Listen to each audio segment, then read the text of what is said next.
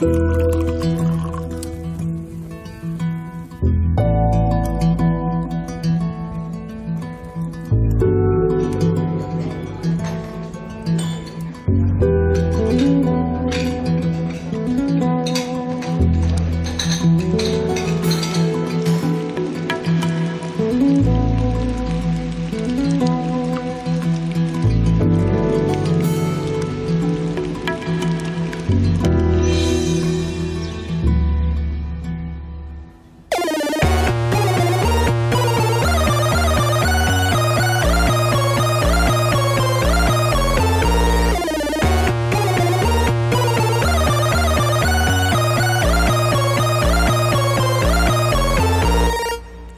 Willkommen zum Genusscast 32 und gleichzeitig wird das auch eine Liedkultursendung. Wir machen das diesmal als Crossover, weil es eine besondere Sendung ist, die auch anders ist als alle anderen.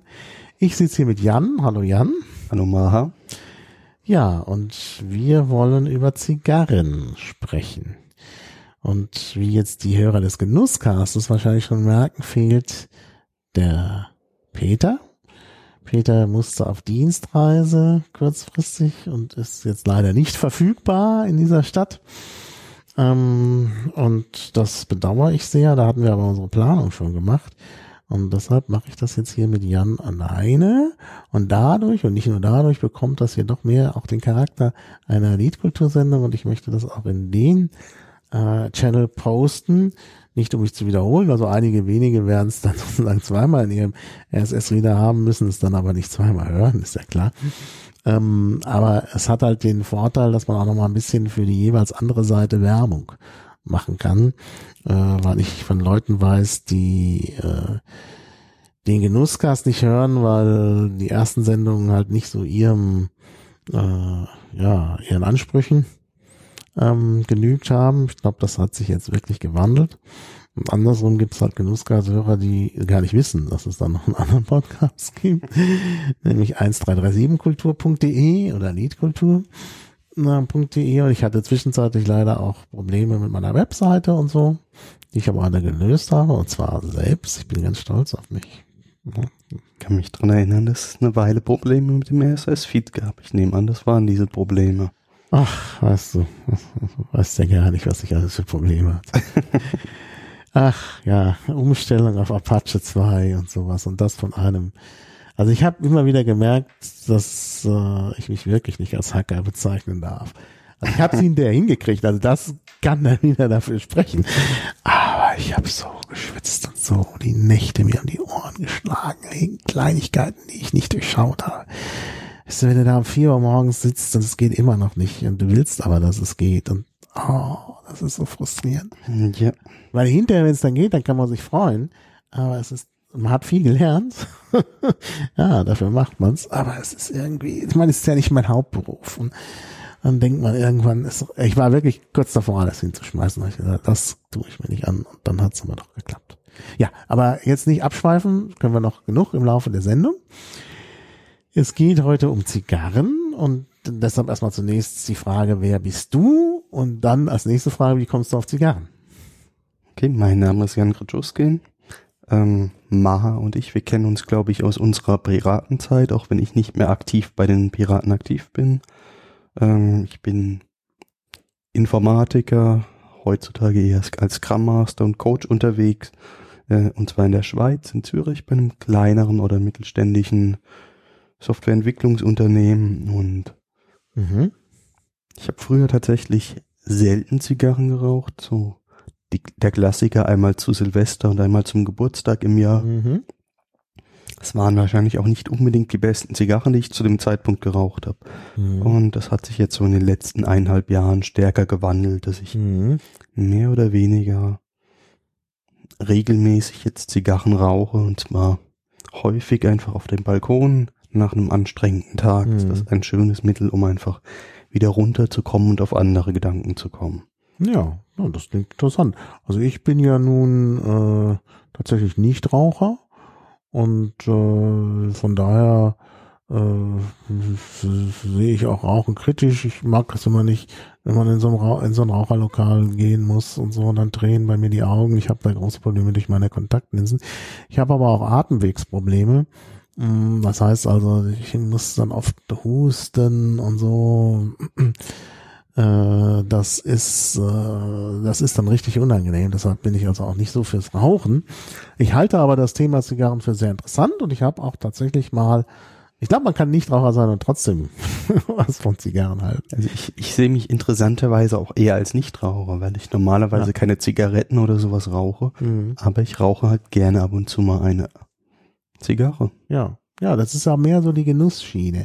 Ich glaube, dass der, mm, ich sag jetzt mal der normale Raucher, das klingt jetzt total dumm, aber so der Zigarettenraucher äh, ja auch vor allem, also viele, wenn nicht sogar die Mehrheit, äh, das nicht unbedingt aus Genuss tun, sondern eben, weil sie tatsächlich abhängig sind und das dann tun müssen.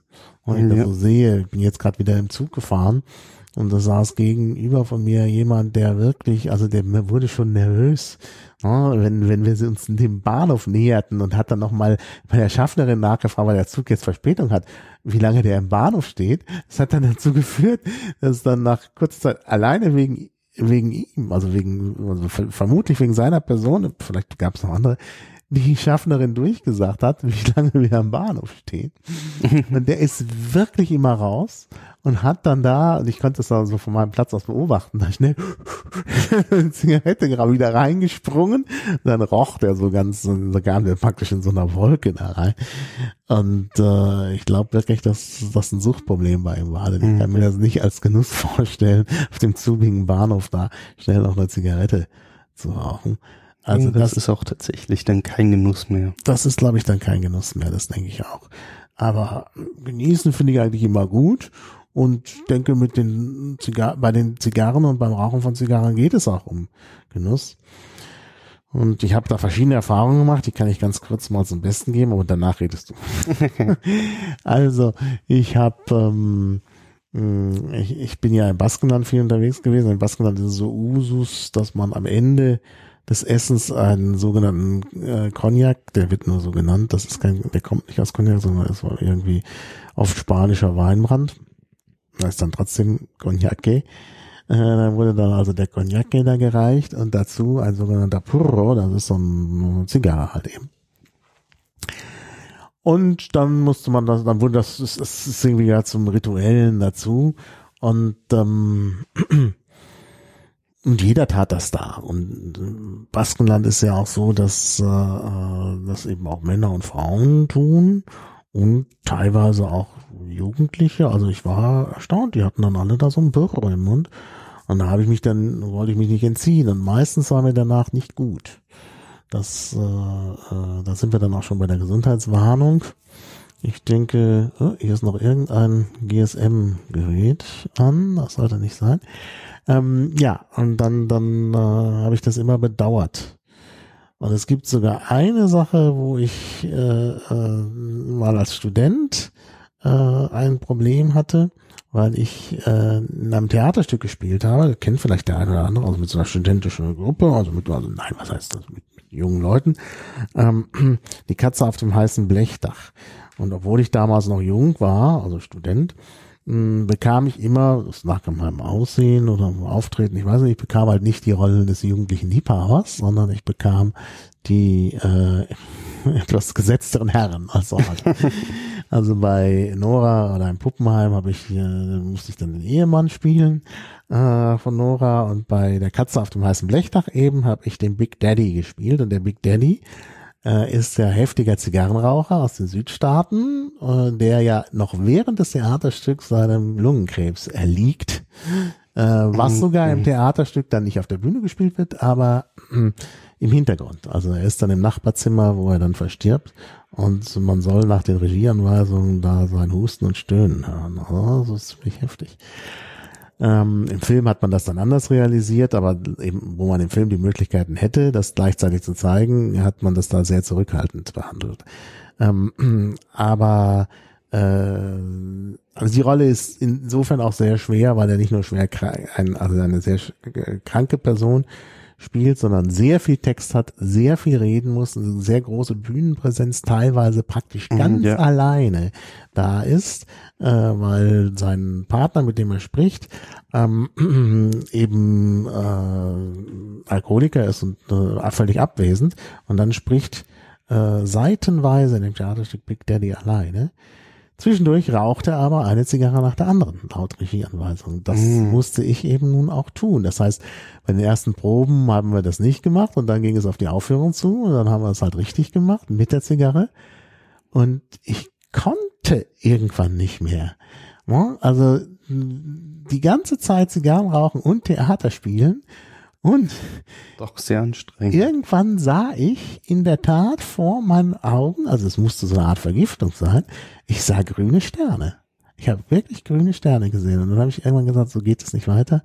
Wir müssen es ein bisschen verändern. Ich muss weniger bis gar nicht rauchen. Ne? Und so haben wir es dann auch gemacht. Insofern war das Theaterstück nicht so ganz entsprechend der Regieanweisung, aber es ging einfach nicht. Also da, da ständig Zigarren rauchen und das ist auch wirklich in den Regieanweisungen drin. Da steht dann wieder, er zündet sich eine Zigarre an. Und dann zündet er sich wieder eine Zigarre an. Also der, es ist wirklich vorgesehen von Tennessee Williams, dass der wirklich eine Zigarre nach der anderen raucht. Und das ging halt nicht. Mm, ja. Also wir haben das dann so ein bisschen und so ein bisschen angedeutet und so und dann ging es. Äh, aber das war wirklich schwer. Und deshalb also weiß ich, dass das Zigarrenrauchen durchaus Einfluss hat auf das Wohlbefinden und nicht immer nur ein positives. Mhm. Und nicht, dass daran, ich bin ja kein Zigarrenraucher und ich habe wahrscheinlich zu viel äh, inhaliert. ich spreche jetzt schon wie. das war doch Clinton, ne, der gesagt hat, ich habe mich inhaliert. oh, ging es doch aus dem Marihuana rauchen. Später hat er gesagt, I didn't have sexual intercourse with this woman. ja, genau, also so viel zusammen inhalieren. Gut, okay, jetzt genau. habe ich jetzt genug. Aber das ist einfach das grundsätzliche Problem.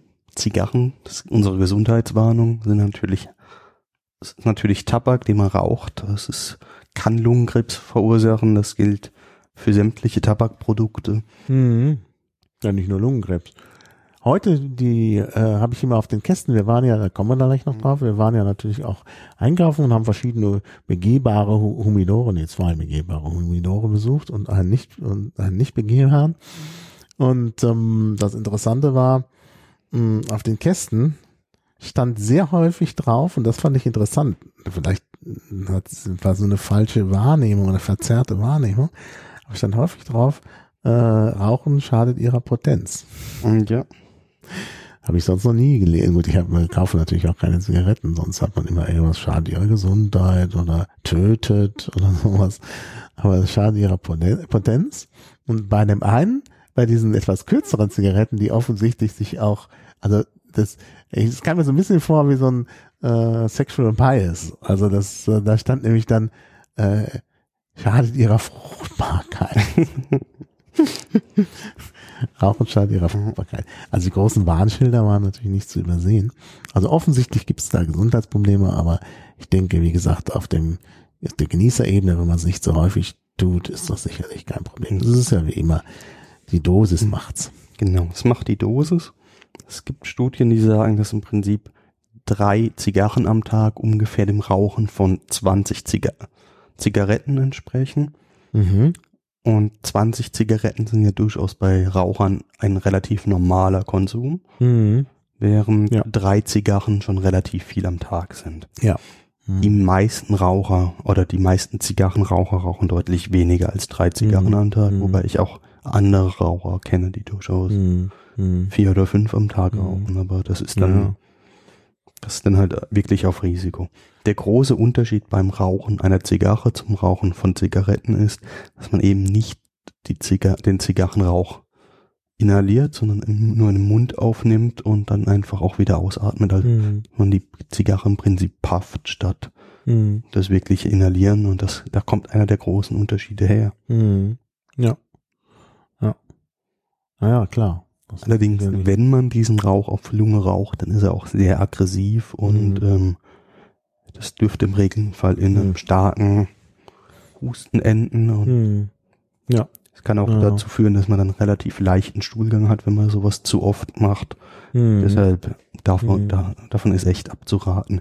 Und die meisten Zigarrenraucher lernen daher sehr, sehr schnell, dass es eben doch keine gute Idee ist, das auf Lunge zu rauchen und dementsprechend mhm. lernen sie das Puffen oder hören halt wieder damit auf, weil es einfach nicht passt. Genau, genau.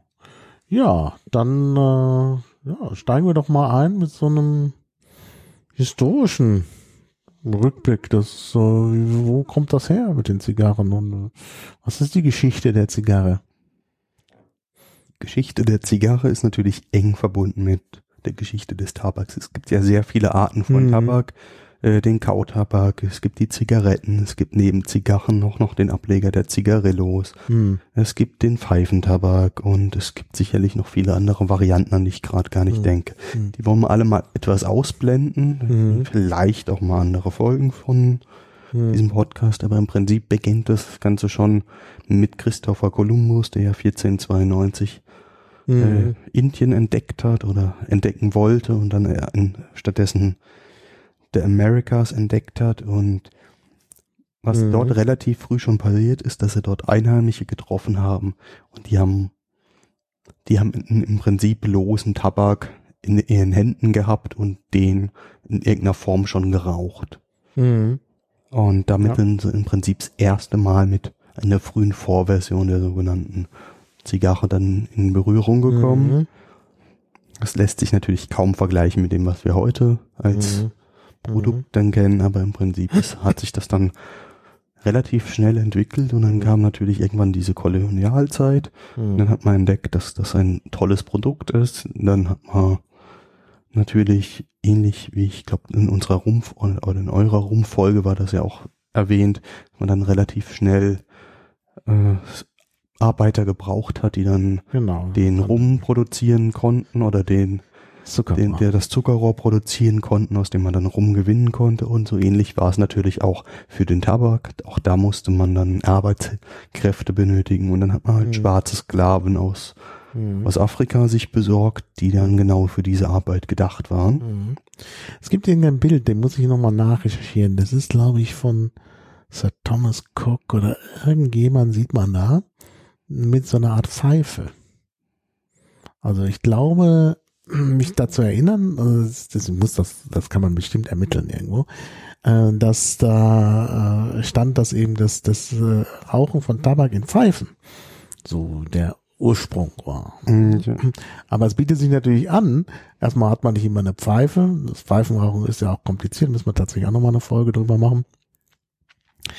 Äh, wenn man schon diese riesen Blätter hat, dann kann man natürlich tatsächlich andere darin einrollen und so eine Rolle zu machen, ist eigentlich irgendwie sehr naheliegend. Mhm, ja. Bei der, bei dieser Pflanze. Also selbst, also wenn man die sieht, dann kommt man, glaube ich, sehr instinktiv auch drauf, das so zu machen. Und deshalb kann ich mir vorstellen, dass das Rauchen von Zigarren sicherlich auch äh, so schon eine der frühen Formen mhm, des ja. Tabakgenusses ist. Also es ist tatsächlich eine sehr relativ frühe Form. Also soweit hm. ich weiß, ein Tabakrauch, also Pfeifentabak und das Rauchen der Zigarrenform, sind die zwei relativ frühen, stark verbreiteten mhm. Formen. Mhm. Und aus der Zigarre ist dann natürlich später das Zigarillo und daraus die Zigarette entstanden. Mhm. Ähm, und dann gab es irgendwann noch die Nebenbewegung mit dem Kautabak. Mhm. Schnupftabak gibt's auch noch. Schnupftabak, genau. Die mhm. dann die es, glaube ich, auch teilweise schon gab bei den Indianern. Ja, die haben gekaut auch. Das habe ich auch irgendwo mal. Äh, vielleicht jetzt hier bei der Vorbereitung, ich habe die entsprechenden Wikipedia-Artikel gelesen. Ich glaube, äh, Kauen war da auch schon sehr früh. Ganz genau. Gibt es eigentlich einen Grund, warum man äh, eben sowas eher rauchen als kauen will? Also ich habe keine Erfahrung mit Kautabak und Schnupftabak und so. Ähm, wirkt das irgendwie anders? Oder ich glaube, das, das wirkt stark? tatsächlich anders. Ich habe aber gar keine Erfahrung mit Schnupf- und Kauderpark. Deshalb ja. kann ich dazu wirklich hm. gar keine Aussage treffen. Ja, ja. Ja, Naja, jedenfalls ähm, äh, hat man sich dann irgendwie darauf verlegt, die äh, äh, Tabakpflanzen zu rauchen. Das sind übrigens auch sehr schöne mhm. Pflanzen. Also ich hatte äh, über viele Jahre, jetzt in den letzten Jahren nicht mehr so, komischerweise eigentlich. Warum, weiß ich nicht. Ziertabak in meiner, in meinem Innenhof. Ja. Also sehr schön, also sieht gut aus. Ich meine, das sind ja auch schöne Blüten. Ja, ja, das, deshalb. Also die Blätter sind vielleicht weniger schön, aber die Blüten. Auch die Blätter finde ich in ihrer sind Größe. Schön. Ja, die sind groß und so, klar. Mhm. Also ich komme ja eigentlich aus der Südpfalz und mhm. dort wurde in meiner Jugend auch noch relativ viel Tabak angebra mhm. angebaut. Inzwischen ja, ist das, hat sich das mhm. Etwas mehr reduziert, aber es gibt immer noch irgendwo auch eine Zigarrenproduktion in der Pfalz, wenn mich nicht alles täuscht. Aber mhm. ich habe die selbst noch nie gesehen. Ich kenne auch auswendig gerade nicht den Namen. Mhm. Aber es ist nach wie vor irgendwo da das Thema wobei der europäische Tabak ja eher für, für Zigaretten verwendet wird als für, hm. für andere Produkte. Ja, ja. Klar, ja. Können wir natürlich wieder raten, wer ist der größte Tabakproduzent? Das kann ich jetzt auswendig nicht sagen, allerdings sind, allerdings sind für die für die Zigarrenproduktion zumindest sind halt die die Länder in, im Raum um Kuba, mhm. die Dominikanische Republik, Nicaragua, mhm. die sind natürlich alle dafür dediziert, weil weil es notwendig ist für diese Art von von Produkt einen bestimmten qualitativ hochwertigen Boden zu haben, mhm. eine bestimmte Klimalage zu haben. Genau. Und daher sind das einfach ja, diese Länder. Du brauchst die großen Blätter auch, und die, ne, das ist ganz klar. Und das ist natürlich bei unseren Klimawerten einfach überhaupt nicht der Fall. Bei uns wird vielleicht der Boden ganz gut passen, mhm. der auch stark dazu beitragt, wie der Tabak am Ende schmeckt, aber letztendlich ist es einfach Mhm. Ein ganz anderes Produkt, was man da rausbekommt. Aber jetzt mach doch mal eine Schätzung. Welches Land ist der größte Tabakproduzent? Und zwar sowohl in der Fläche, die ist sogar richtig krass viel, ähm, im Vergleich zu allen anderen, als auch in der Produktion. Äh, Wahrscheinlich Brasilien. Nee. Brasilien ist erst an dritter Stelle. Kann gar nicht richtig mithalten mit dem ersten. Mexiko dürfte es nicht sein. Nee, Mexiko ist gar nicht wieder aufgelistet bei den Top-Tabakproduzenten. Dann bin ich ehrlich gesagt gerade überfragt. Ja, die Wikipedia-Artikel offenbar nicht gut genug. Ja, ja, es ist eigentlich, es ist eigentlich, also ich, ich war überrascht, weil wir so den ähnlichen Spitzenreiter schon bei irgendeiner anderen Sendung hatten, irgendeiner anderen Folge äh, des Genusscasts, das weiß ich gar nicht mehr, da war das nämlich auch so überraschend hoch. Ach ja, bei T, genau, T ist nämlich auch der, der genau, ich kann mich dran erinnern, den meisten Tee. Ich kann mich dran erinnern, es war vor einer Weile, als die T-Folge oder die letzte T-Folge war, habe ich auch gedacht, es kommt mir relativ bekannt vor von den Anbaugebieten, ja, dass es da auch genau Überschneidungen gibt. Das glaube ich sogar, die beiden ersten sind, glaube ich, genau wie beim Tee. Ich weiß jetzt aber links, äh, dann wahrscheinlich Indien. An zweiter Stelle, ja, genau. Und China dann wahrscheinlich an erster genau, Stelle. China ist an erster Stelle. Und zwar mit Abstand. Die Fläche 1480.000 Hektar, also 1,4 Millionen Hektar Anbaufläche. Und Indien, also an zweiter Stelle steht, hat nur 495.000. Also der, der, der Unterschied, ja. das ist ja praktisch dreimal so viel. Also das ist schon, schon irre. Ähm, und die, die Produktion in 1000 Tonnen, also drei, also hier 3200.000, also das heißt also 3,2 Millionen Tonnen Tabak jährlich, oh, es ist schon riesig. Also eine, eine riesige Summe. Brasilien hat nur 800.000. Also das ist schon deutlich. Deutlich. Wobei man halt sagen muss, das sind höchstwahrscheinlich die Tabake, die zu großen Teilen auch dann für die Zigarettenproduktion verwendet werden. Genau, eben nicht natürlich. für die Produktion von dem, mhm. was wir jetzt als Premium-Zigarre bezeichnen würden, also dem, mhm. was wir uns heute ja. ein wenig anschauen wollen. Genau trotzdem interessant und wie gesagt, die Tabak, die, die äh, Zigarren herstellenden Länder sind hier gar nicht in den Top, äh, was ist das, Top 6 Ländern. Also da ist äh, also Brasilien an dritter Stelle, dann die USA. Gut, USA stellt auch Zigarren her, klar. Mm, ja. Indonesien stellt, glaube ich, keine Zigarren mehr her. Vielleicht mal früher. Malawi. Malawi, nee, glaube ich nicht. Also sicherlich in als kleine Manufaktur garantiert irgendwo verbreitet, aber nicht in der Menge, wie es halt dann mhm. in der Karibik wirklich zu finden wäre. Mhm. Aber es war tatsächlich so, ist dann, also es hat sich dann sehr stark verbreitet in dieser Kolonialzeit. Mhm. Ist wie so um 1900 rum oder in, in den ach, im 19. Jahrhundert im Prinzip dann schon relativ früh auch in Europa relativ viel Tabak oder Zigarrenproduktion hatten. Mhm. Also ich meine über 50 oder sogar über 100 Zigarrenproduzenten ähm, in, allein in Deutschland, Österreich und der Schweiz, wobei ich jetzt auswendig keine Quelle dafür mhm. weiß. Und das ist dann im Laufe des 20. Jahrhunderts halt wieder total zurückgegangen. Ja. Und in, in der Schweiz gibt's eigentlich noch, ja, wenn mich nicht alles täuscht, noch zwei echte Zigarrenproduzenten, die also wirklich noch in der Schweiz produzieren. Eine ist Williger und das andere mhm. weiß ich jetzt gerade nicht mehr mhm. auswendig. Aber das ist einfach dann ein Thema, was dann, da muss man sich dann einfach nur noch strategisch sinnvoll halten. Und auch in Deutschland gibt's noch eine Handvoll an Zigarrenproduzenten, aber im Prinzip ist das einfach nicht das Geschäft, was man in Deutschland oder in der Schweiz gut machen kann, sondern wenn man das in der Schweiz oder in Österreich oder in Europa allgemein macht, dann muss man es natürlich maschinell lösen.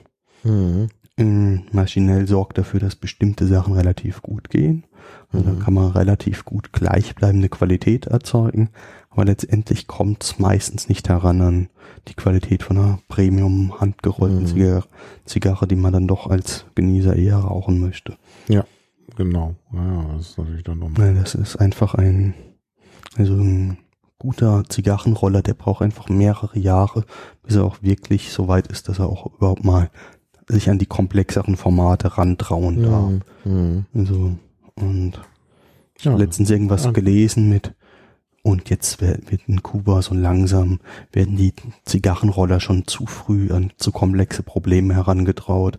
Mhm. Dass man dann schon nach fünf Jahren anfängt, die komplexen ähm, Formate zu rollen, was natürlich einfach nicht so einfach ist. Und, ja, klar. Und eigentlich denkt man sich nach fünf Jahren in 40 Stunden Wochen so ein Produkt herzustellen, da sollte man eigentlich relativ schnell in die Lage kommen, da in guter Qualität was mhm. zu liefern. Aber das ist tatsächlich ein sehr komplexer Vorgang. Mhm.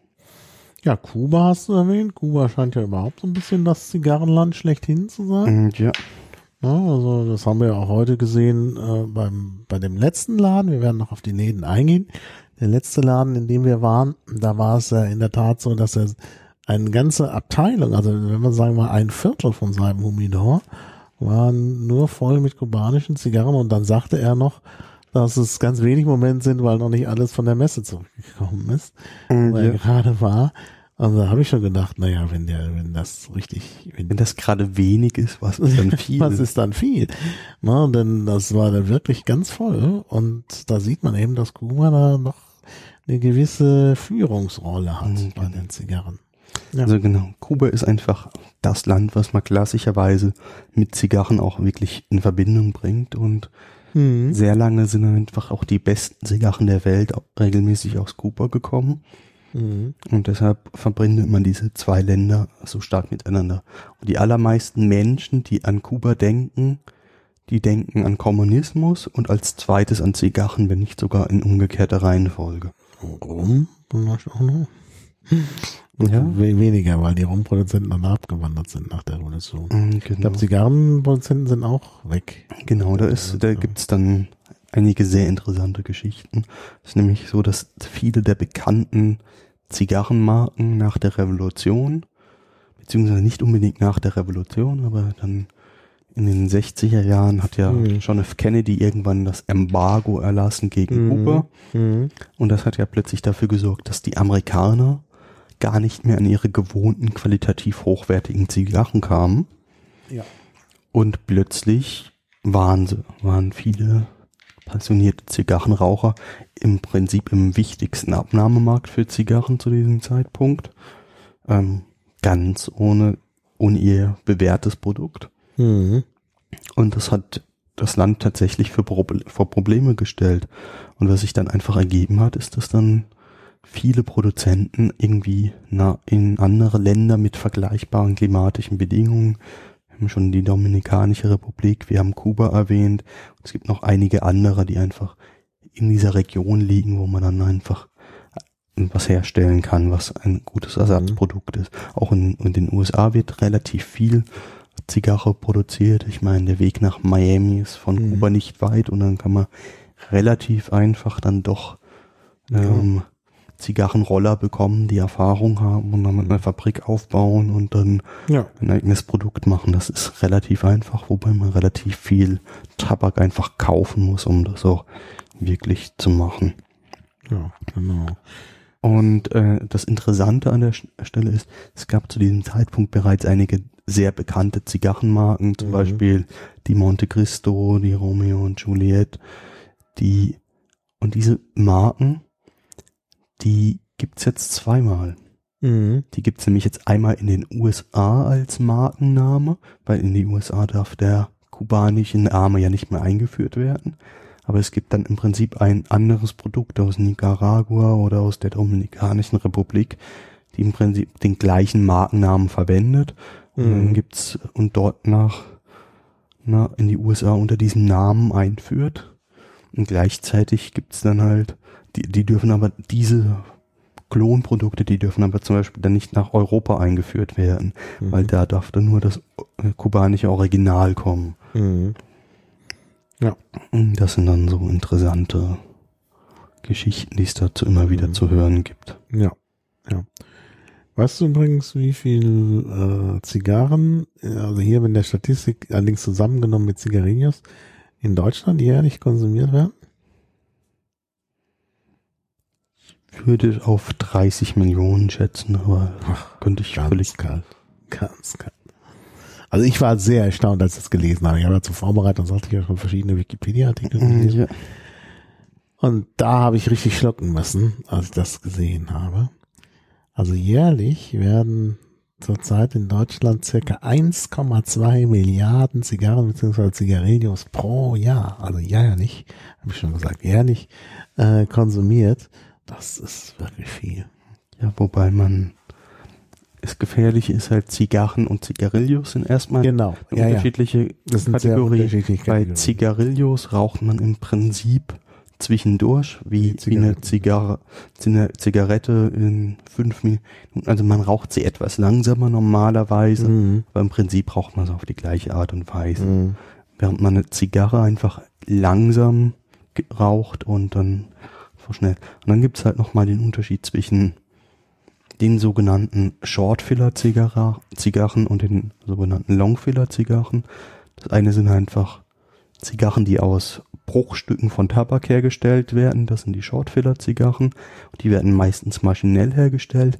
Die werden tatsächlich auch in großer Menge verkauft. Also die Zigarren, die man häufig an Tankstellen bekommen kann, mhm. das sind typischerweise solche Zigarren. Und dann gibt's halt die handgerollten Premium-Zigarren, die so ab drei Euro irgendwie anfangen und nach oben hin offen sind und dann kann man auch, wenn man will, kann man auch sicherlich Zigarren über 1000 Euro irgendwo kaufen. Ja, heute hatten wir ja die 200 Euro Zigarren schon vor der Nase. Ganz haben nicht genau. zugegriffen. Also das ist schon, gut, das waren auch Sammlerstücke. Die, das sind auch in der Tat Sammlerstücke. Die waren vielleicht nicht mal richtig lecker. Also von daher, weil sie eben schon alt zu alt sind. Das waren nämlich vorrevolutionäre kubanische Zigarren. Hm, da gab es noch drei Stück in dem Laden, wo wir waren. Und die hat uns stolz vorgeführt, aber natürlich waren wir nicht die Kandidaten, die dazu greifen wollten. Ja, nee, das, das wäre mir dann doch zu viel gewesen. Auf die Läden kommen wir ja noch. Ja, also die Geschichte haben wir jetzt kurz umrissen.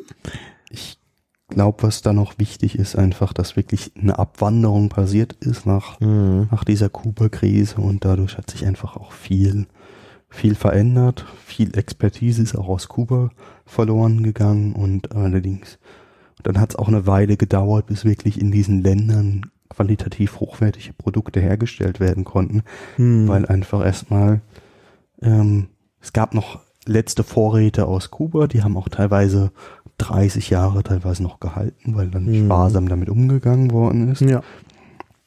Aber letztendlich hat man sich, muss man dann halt erstmal die richtigen Anbauflächen finden, um dort guten, hochwertigen Tabak zu produzieren, der auch geeignet ist für die Zigarrenproduktion. Mhm.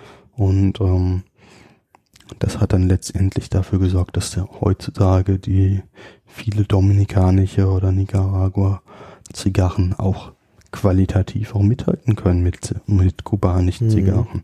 Also es ist nicht so, dass zwangsläufig kubanische Zigarren die besten sind, vor allem weil mhm. Kuba halt durch den Kommunismus, der dort immer noch existiert, noch auch Probleme hat, weil es gibt einfach schlechte Jahrgänge. Wenn kein mhm. Dünger da ist, dann ist kein Dünger da, weil mhm. die Planwirtschaft gesagt hat, wir brauchen nur so viel Dünger die nächsten fünf Jahre. Mhm. Und dann gibt, wird es halt am Ende so einer Zeitspanne relativ knapp mit dem Dünger. Und dann gibt es mhm. manchmal auch einfach schlechte Jahrgänge mit schwachen Ernten. Ja, ja, klar. Na, auf der anderen Seite wird ja auch nicht so viel Dünger eingesetzt und eben auch, äh, weil es eben teuer ist und weil sich Kuba das nicht leisten kann. Und auch diese ganzen Geschichten mit Glyphosat und so äh, werden wegen des Embargos in Kuba nicht verwendet. Also vermute ich mal, ich habe es ja mhm. nachgeprüft. Aber das wird natürlich auch bedeuten, dass, äh, äh dass es auch zur Qualität beiträgt. Denn ja. Tabakblätter, ich meine, diese Riesenblätter, die nehmen dann wahrscheinlich auch aus der Umwelt einiges auf. Also Tabakblätter, in denen dann irgendwelche Schadstoffe stecken, die möchte doch kein Mensch rauchen. Also da denke ich, ist Kuba recht gut aufgestellt. Auf mhm, das kann natürlich auch ja. sein. Man stellt sich vor, das wäre nicht, das gibt das Embargo nicht und die hätten dann da umgestellt auf Glyphosat und dann irgendwie gentechnisch verändertes ähm, äh, Zeug da, genveränderten Tabak da noch produziert. Oh, also das kann man sich tatsächlich vorstellen. Ja.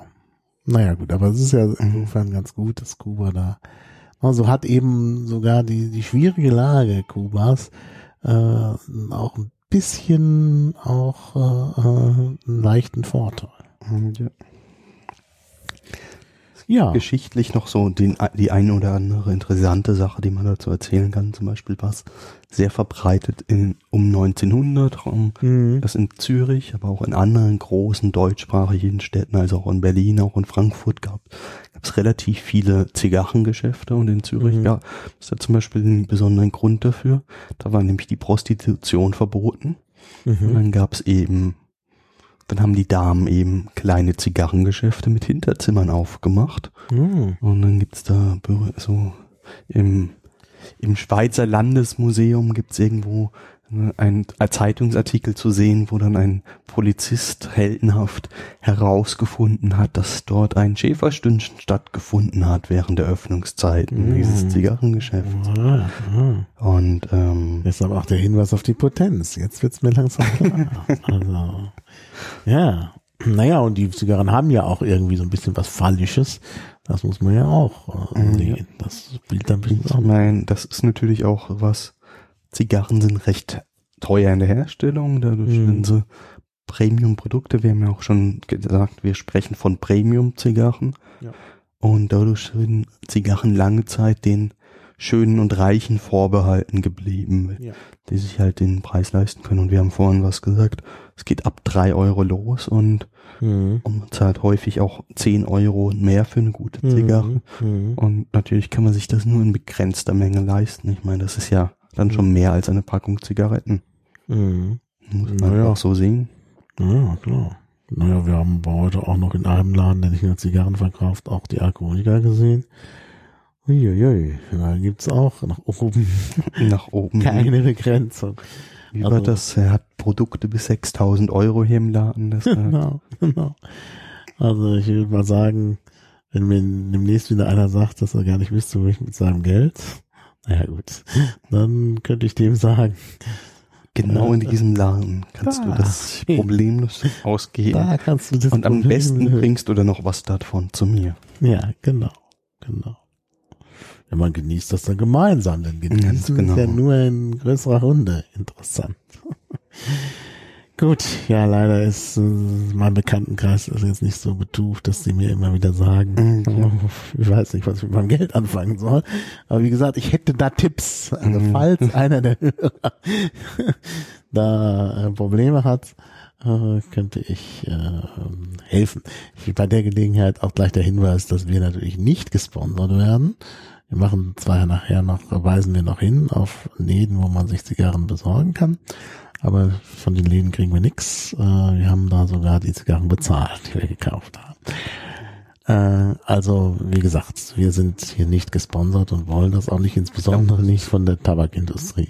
Ich glaube, das ist uns auch besonders wichtig, weil es ist ja auch Werbung für Zigarren mhm. ist, äh, oder für Tabakprodukte ist ja auch in Europa nicht mehr ganz so problemlos no möglich. Genau, und wir werben nicht, wir warnen von den Gesundheitsfolgen, genau. Ganz genau. Ja, das soll nicht heißen, dass wir trotzdem darüber sprechen können und, und äh, ja, genau. Kommen wir doch vielleicht mal, weil du das schon mehrfach gesagt hast, dass es da verschiedene Arten von Zigarren gibt, verschiedene Formate. Äh, Herkunftsländer haben wir schon kurz angesprochen. Äh, also Zigarren sind ja sehr unterschiedlich und wenn ich die hier so, die auf dem Tisch liegenden so sehe, dann äh, kann man sich kaum vorstellen, dass das dasselbe Produkt ist, weil die wirklich sehr, sehr unterschiedlich sind. Ich habe, glaube ich, schon Fotos gemacht. Ich kann aber nachher noch mehr machen. Äh, also vielleicht kannst du so ein bisschen was sagen. Vielleicht zuerst zu den Formaten und dann, äh, ja. Mm, ja. Also, wir haben hier verschiedene Zigarren vor uns. Und mhm. die meisten Zigarren, die vor uns liegen, sind im sogenannten Pareo-Format. Mhm. Das heißt, es ist ein Format, das hat eine gleichbleibende Dicke. Parejo. Parejo. Parejo. Dann wird das vielleicht so gleichbleibend. Das heißt nämlich Parejo gleich. Äh, also ja, genau. Die haben gleichbleibende Dicke. Also die, die Namen haben alle eine Bedeutung und die ist sehr sprechend. Ja. Und dieses gleichbleibende bedeutet, dass im Prinzip die Zigarre eine bestimmte Länge hat. Mhm. Und die Zigarre hat ja ein ist ja normalerweise rund und die hat einen gewissen Durchmesser und dieser Durchmesser wird im sogenannten Ringmaß gemessen und also häufig sieht man dann, dass eine Zigarre irgendwie angegeben wird als 6 mal 50 und was heißt 6 mal 50? Das heißt, die ist äh, 6 Inch lang mhm. und hat ein Ringmaß von von 50 64 eines Inches dann. Mhm. Und das heißt ungefähr zwei Zentimeter ist sie dick. Mhm. Und das ist dann zum Beispiel in, also 6x50 ist im Prinzip das Toro-Format, dann gibt es im Prinzip das gleiche Format, etwas kürzer, das ist das Robusto-Format. Das sind relativ, das sind Zigarren, die eine gute Dicke haben, um, und ich, ich rauche normalerweise so ungefähr eine Dreiviertelstunde bis eine Stunde an so einer Zigarre. Das heißt, wir können ja. jetzt während dieses Podcasts auch gar nicht anfangen, hier alle Zigarren anzuzünden und zu probieren, sondern wir haben, wir haben uns das angeschaut, wir haben da dran gerochen. Ich, wenn man so, wenn man so eine Zigarre in die Hand nimmt, dann ja. macht der Raucher normalerweise etwas, so eine Art Ritual, das, das er durchläuft. Dann riecht er erstmal da dran. Dann fängt er erstmal an, so ein wenig daran herumzudrücken. Stimmt, weil das hat er sogar im Laden gemacht. Das, genau, das hat auch der um im Laden gemacht. Zu gucken, weil das ist auch eine gute das, weil es sollte eine gewisse Dichte haben, aber es sollte auch so sein, dass wenn man das eindrückt, das im Prinzip auch wieder in die Ursprungsform zurückgeht. Mhm. Und es spricht einfach dafür, dass das Format dann gut genug ist, dass man es auch wirklich rauchen kann. Ja. Und das ist natürlich das eine, die eine Formatform. Da gibt's dann verschiedene Varianten dieses Formats. Da gibt's die Corona, da gibt's die Robustos und die Tochos, die ich bereits erwähnt habe. Gibt's die Lonsdales, die Churchills natürlich Churchill, bekannter Name, den man irgendwie immer, wenn man Winston Churchill hört, dann denkt man sofort an ein Bild von ihm mit einer dicken Zigarre im mhm. ja, Mund. Viele Zigarren geraucht, ja. Und es ist heute so, dass, dieser Mann mehr oder weniger von den Zigarrenliebhabern fast schon verehrt wird, wie hm. die Christen ihre Heiligen verehren. Mhm. So ähnlich äh, verehren die Raucher denn den Herrn Churchill. Weiß nicht, Und Churchill auch ein Format? Ganz genau. Churchill ist jetzt hier einmal ein Format von Zigarren. Und das, äh, das ist ein, das ist eins dieser Pare Pareo-Formate. Du korrigierst wieder meine Aussprache. Parejo. Parejo. Ja. Und ähm, der, das ist in dem Fall siebenmal ein 48er Ringmaß, mhm. also etwas weniger als zwei Zentimeter dick dafür aber sehr, sehr lange. Ähm, und das Interessante an diesen Formaten ist einfach eine, eine, ein dünnes Ringmaß, das brennt etwas schneller, aber es wird auch sehr schnell heiß. Mhm. Und ein dickeres Ringmaß, das brennt einfach langsamer und ähm, das sorgt einfach dafür, dass die Aromen sich anders entfalten können. Mhm. Eine dicke Zigarre ist sogar, man würde jetzt denken, dass der, wenn man mit einer Zigarre anfängt, dann nimmt man eher was Mildes und dann nimmt man ja eher was Dünnes, da man Mhm. so viel Tabak hat, dass man Mhm. schneller dadurch, äh, dass man eben damit nicht so viel Probleme hat, aber es ist tatsächlich so, dass dadurch eher heiße Dämpfe entstehen Mhm. letztendlich und dass so eine Zigarre dann letztendlich gar nicht so gut ankommt beim Anfänger. Deshalb am Anfang vielleicht eher sogar zu den noch dickeren Formaten greifen als zu den dünneren. Mhm. Sind wir aber immer noch bei Winston Churchill. Ja. Es gibt nämlich jetzt auch neben dem Format der Churchill gibt es auch noch mal ähm, Zigarren, die in, in Gedenken an Winston Churchill gemacht Mhm. werden. Ich habe hier zum Beispiel von Davidoff die Winston Churchill The Late Hour. Das ist ein relativ neues Format, das, das gerade von Davidoff dieses Jahr erst auf den Markt gebracht ist. Das ist eine relativ dunkle Zigarre im Vergleich zu den anderen. Das ist die dunkelste hier, die wir auf dem Tisch haben. Vielleicht noch so dunkel wie die hier, weil das das gleiche Deckblatt verwendet. Mhm. Und das sorgt einfach dafür, dass das einen ziemlich würzigen, kräftigen Geschmack einfach hat. Mhm. Und das ist so eine Zigarre, die man sich vorstellt, die nimmt man dann in den späten Abendstunden zu sich. Und die Zigarre ist jetzt noch relativ gut verpackt. Man macht die gerade auf. Nee, ich Das- mach die nicht auf, ich, die ist schon auf. Also nicht, Genau. ich, ich reiße nichts auf. Genau. Also Zigarren werden häufig in so einer Art Plastikverpackung ver, verpackt und diese, das dient einfach dazu, dass die ein wenig geschützt sind. Und dieses Ra und das sorgt einfach dafür, man wird jetzt erstmal denken, das ist gar nicht so gut, das sollte man schon mal aus diesem Plastik rausholen. Es ist aber so eine Art Mhm. luftdurchlässiges Plastik, wo, wodurch die Zigarren auch noch ein wenig atmen können. Mhm. Und das ist dann später auch wichtig. Ich glaube, dass das auch was mit der Feuchtigkeit zu tun Genau, hat. also, also dieses, damit meinen wir diese, diese Hm. Feuchtigkeit, die erhalten werden soll. Das können wir Hm. später auch noch erwähnen. Wie genau werden Zigarren gelagert? Ja, da müssen wir unbedingt drauf kommen. Da haben wir nämlich heute auch einiges gesehen. Ganz Ja. genau. Das sind jetzt die Pareo-Formate. Pareo. oder Parejo. Ähm, tatsächlich, ich höre immer wieder Pareo von Ja, anderen ist Rauchern, aber nicht so. der, ne, der Sprachwissenschaftler in dir Ja. musste ich nämlich natürlich korrigieren und das Ja. ist ja völlig in Ordnung. Dann kannst du mir bestimmt auch sagen, wie das nächste Format korrekt ausgesprochen wird, das ich vorstellen würde, das Figurado-Format. Ja, das sprichst du schon ganz richtig aus. So heißt das ja. Gut. Figura. Und das- und das das hört man kaum. Das Figurado-Format ist im Prinzip dann ein Format, wo die Zigarre im Prinzip vom Ende recht schmal anfängt und dann zur Mitte dicker wird und dann wieder schmaler wird. Beziehungsweise eigentlich steht das für, für verschiedene Zigarrenformate, die im Prinzip nach ungefähr diesen Regeln ablaufen. Es Mhm. gibt zum Beispiel das Torpedo-Format, wo im Prinzip nur der Kopf spitz ist und ansonsten wird es einfach immer breiter und, und breiter. Oder die Pyram, beziehungsweise, also das Torpedo-Format ist eigentlich nur der Kopf ist etwas dünner und dann ansonsten verhalten sie sich wie, wie das andere Format Mhm. auch. Die, das, die Pyramide wird im Prinzip wirklich über die gesamte Länge breiter. Wir haben heute auch so ein Format wirklich mal gesehen gehabt Mhm. als wir die, die 200 äh, Euro Genau. Zigarren gesehen haben, das war genau so ein Pyramidenformat. Mhm. Oder dann gibt's halt dieses Format der Perfektos. Schmaler Ja, Kopf, der Hand, ja. Breite Mitte, schmales Ende wieder. Das ist eigentlich dann wieder eine kleine Zigarre, also nicht so für den Anfänger geeignet. Mm, ja, das ist jetzt auch nicht unbedingt für den Anfänger geeignet, das würde ich jetzt auch sagen. Aber riecht sehr gut. Also Mm, Ja. das ist eigentlich die, von denen die jetzt offen sind, die leicht zugänglich sind, was den Geruch angeht.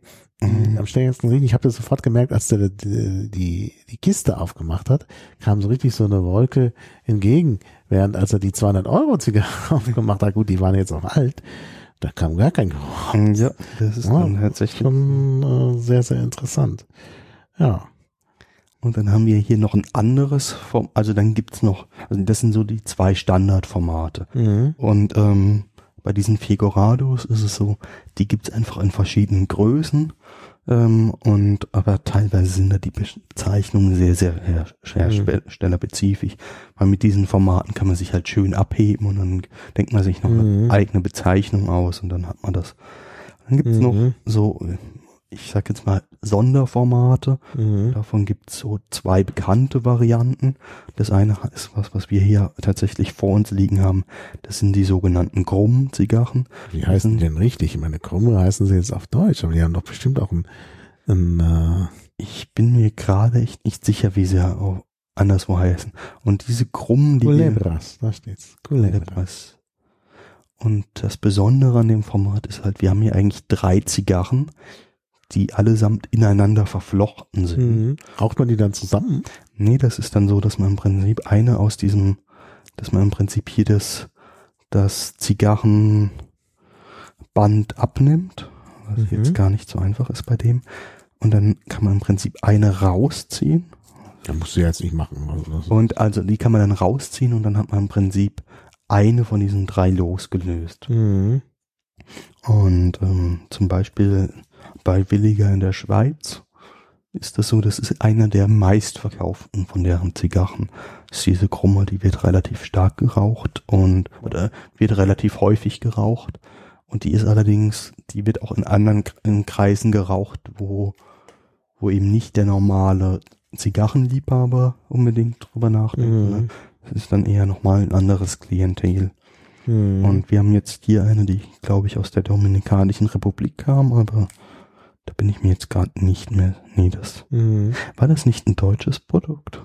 Was? Hat er da nicht gesagt, dass das irgendwo von einer deutschen Ja. Manufaktur Ja, das hergestellt kommt von wurde? deutschen Manufaktur. Das ist doch was Das- wieder auf Deutsch. Genau, da steht Handarbeit auf Deutsch. Ja, ja, ja, und das war eine deutsche Zigarre. W und R heißt steht Mhm. dem. Ja, das hat er auch gesagt. Wie und her. Er hat uns nicht erklärt, was Mm, das ja, ist. genau. Müsste man noch mal gucken.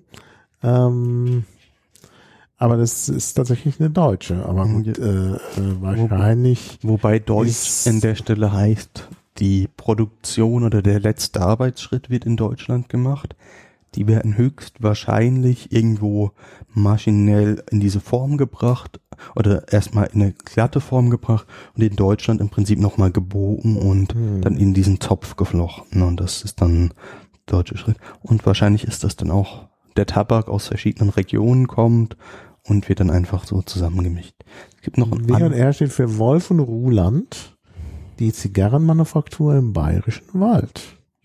Sieh an, unsere Produkte. Da- Das ist schon gleich die ab, oben in der Titelzeile sind genau diese gedrehten, diese Culebras abge äh. Culebra ist äh, heißt Schlange auf, auf Spanisch, weil die sich so ineinander schlängern. Klar. Kleine Herren Virginia. Virginia ist dann aber, was ist denn eine Virginia? Ist das nicht die, die Herkunftsbezeichnung? Oder Das ist tatsächlich eine Herkunftsbezeichnung für den Tabak. Ja.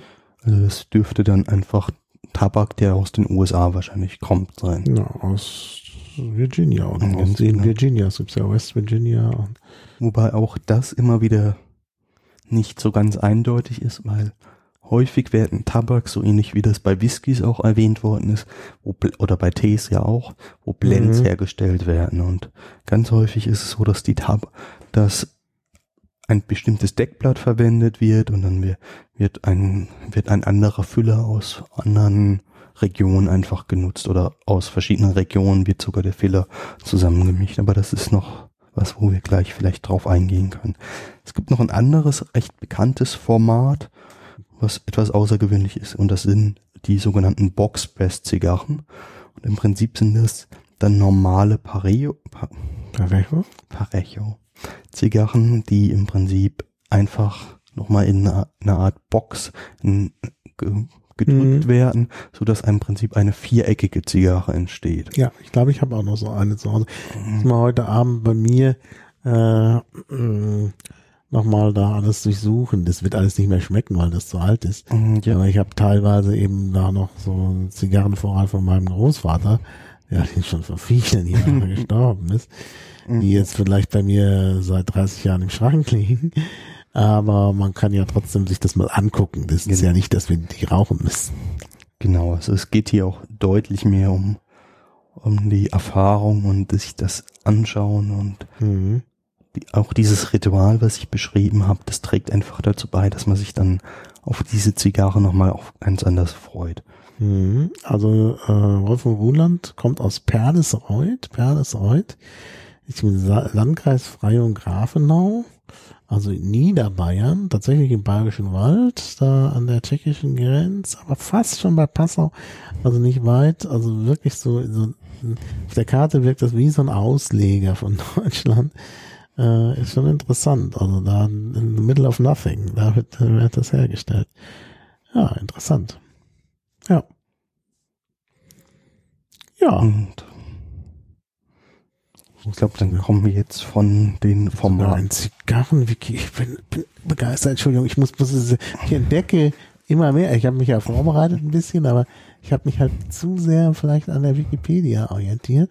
Und jetzt genau. merke ich, Jetzt merke ich, dass es da noch so viel anderes gibt. Auch ganz Dieses besondere Zigarrenwiki muss ich, muss ich, ah, eine App gibt's auch. Dabei. Gibt auch. Ja also ich habe hier zum Beispiel eine Zigarren-Scanner-App auf meinem Smartphone. Mit dem kann man dann im Prinzip wirklich eine Zigarre einscannen und das soll angeblich ganz gut funktionieren, dass man dann an der Banderole, an dem Zigarrenband ganz gut erkennen, identifizieren kann, was für eine Zigarre es ist. Hat bei mir noch nie geklappt, muss ich zugeben. Aber es ist einfach immer wieder interessant, sowas zu sehen. Umgekehrt, ich denke meistens erst dran, wenn die Zigarre schon angezündet ist, dass ich das ja noch damit mal versuchen könnte. Und das ist dann also es gibt Zigarrenclubs in der Schweiz, massig. Also die, mm, ja. die Schweizer haben, das war mir gar nicht so klar, aber du bist ja jetzt in der Schweiz, die haben tatsächlich hier noch eine ziemliche Zigarrentradition. Mm, ja. Also das liegt einfach auch dran, es gibt nach wie vor auch ein paar bekannte Unternehmen, ähm, also insbesondere halt Davidoff. Den, die meisten kennen Davidoff erstmal als das blaue Parfüm, wo irgendein mhm. sehr attraktiver Mann vom Felsen springt. Na ja, ich erinnere mich. Ja. Ähm, so. Und allerdings ist eigentlich das Hauptgeschäftsfeld von Davidoff ganz klar die Zigarre hm. und oder allgemein Tabak. Die stellen ja auch Zigaretten in großen Mengen her. Aber das eigentliche Kerngeschäft, was er, wofür sie stehen, ist sind wirklich qualitativ hochwertige Zigarren, ähm, die auch aus vielen Ländern kamen. Also Davidoff war früher ganz stark mit Kuba verbandelt. Mhm. Nach dem Embargo hat sich das irgendwie anders entwickelt. Und ähm, aber die stellen heute sehr viele hochwertige Sachen her. Wir haben zum Beispiel vorhin diese Winston Churchill, der Late Hour angesprochen, die ich hier dabei habe. Ähm, oder die Camacho, die hier liegt, das sind beides Zigarren von Davidoff. Mhm. Die allerdings aus unterschiedlichen Regionen einfach auch wiederkommen. Mhm. Und das macht das Ganze sehr interessant und dadurch ist es natürlich gleichzeitig, wir haben vorhin erwähnt, Zigarren sind was für für reiche Menschen und die Schweiz ist ja eines mhm. der reichsten Länder der Welt. Oder zumindest gesehen auf das Durchschnittseinkommen der Einwohner. Und dementsprechend ist es einfach so, dass es dort auch mehr Zigarren gibt. Mhm. Oder nicht unbedingt mehr Zigarren, aber relativ gesehen mehr Zigarren pro Einwohner als in anderen Ländern. Mhm. Ja, also ich bin gerade auf der Homepage des Berliner Zigarrenclubs unter den Linden e.V. Und auch da hört und man wieder. Ziel ist es, die Rauchkultur zu fördern und zu pflegen. Ob das unter das uh, Feld der Gemeinnützigkeit fällt, weiß ich, in das Feld der Gemeinnützigkeit fällt, weiß ich. Ja. Zigarrenraucher sollen die Möglichkeit bekommen, ungestört und in gleichgesinnter Runde entspannte bis exklusivste Zigarren zu genießen oder mit korrespondierenden Getränken verschiedene Sorten zu testen.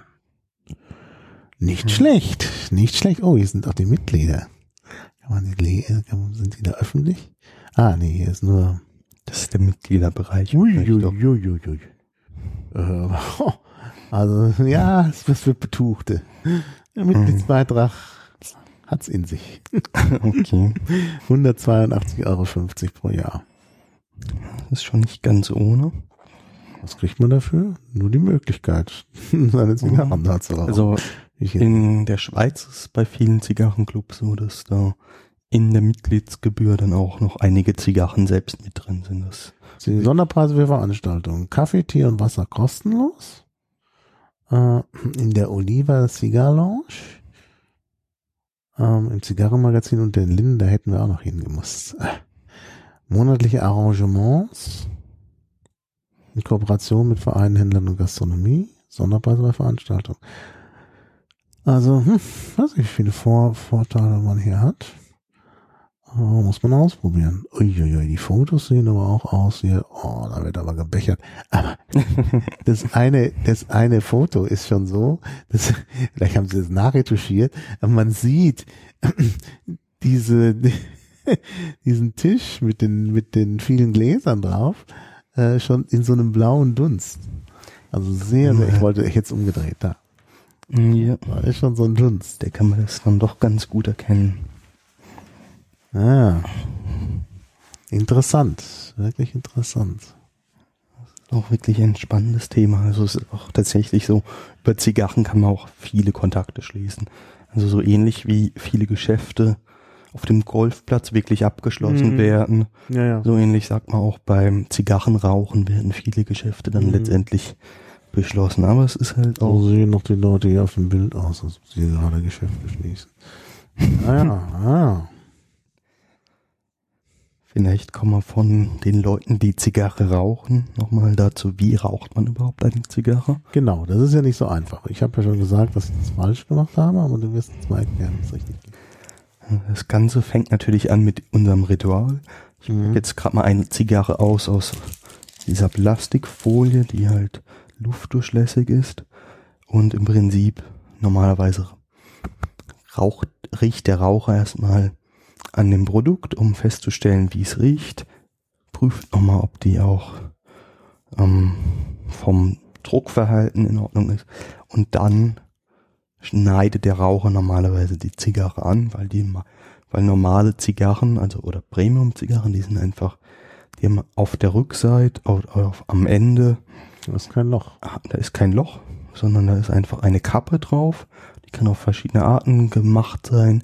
Manchmal läuft sie spitz zu, manchmal läuft sie auf andere Art und Weisen zu. Manchmal ist da noch so ein kleines Bommelhütchen drauf, wie ich Hm. sagen So würde. sowas drauf. Ja, Ah nee, das ist ein oder, Röhrchen. oder bei den bei den drei Zigarren, die ineinander verflochten sind, ist noch so ein Röhrchen hinten drauf. Das ist tatsächlich bei dem Format relativ normal. Mhm. Das heißt, die meisten Zigarren, die muss man irgendwie anschneiden. Und dazu gibt's drei populäre Varianten. Ich habe hier zwei davon einfach mal im Raum. Ein Foto Und die- bereithalten, weißt du, das machen wir nachher. Und das erste, das klassische, das was auch fast jeder kennt, das ist der Zigarrencutter. Ich werde Mhm. jetzt einmal das, das Geräusch machen, was so ein Cutter macht. Und das Interessante ist, das sind einfach zwei Klingen, die aufeinander geschoben werden, die sich dadurch auch noch selbst schärfen. Dann kann man im Prinzip die Zigarre da durchstechen und dann einfach das hintere Stück abschneiden. Dann ist sie auf beiden Seiten offen. Aber warum werden die nicht dann schon so hergestellt? Klassischerweise werden sie einfach nicht so hergestellt. Hm. Das sorgt einfach dafür, dass einmal erkennt man dann, wo wirklich das Ende ist Ach so. und einmal weiß man auch, dass die Zigarre in Ordnung ist und andererseits ist, hat das, glaube ich, auch irgendwas mit der Reifung zu tun. Da Hm. bin ich aber Mhm. auch echt kein Experte dazu.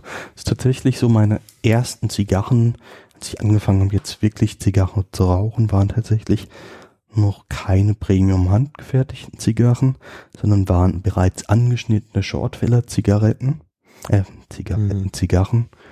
Und als ich dann das erste Mal tatsächlich sowas gekauft habe, so ein besseres Produkt, stand ich plötzlich daheim und wollte auf dem Balkon das rauchen und habe festgestellt, das sind ja gar nicht angeschnitten. Wie mache ich denn das jetzt? Ich glaube, ich muss mir einen Cutter besorgen.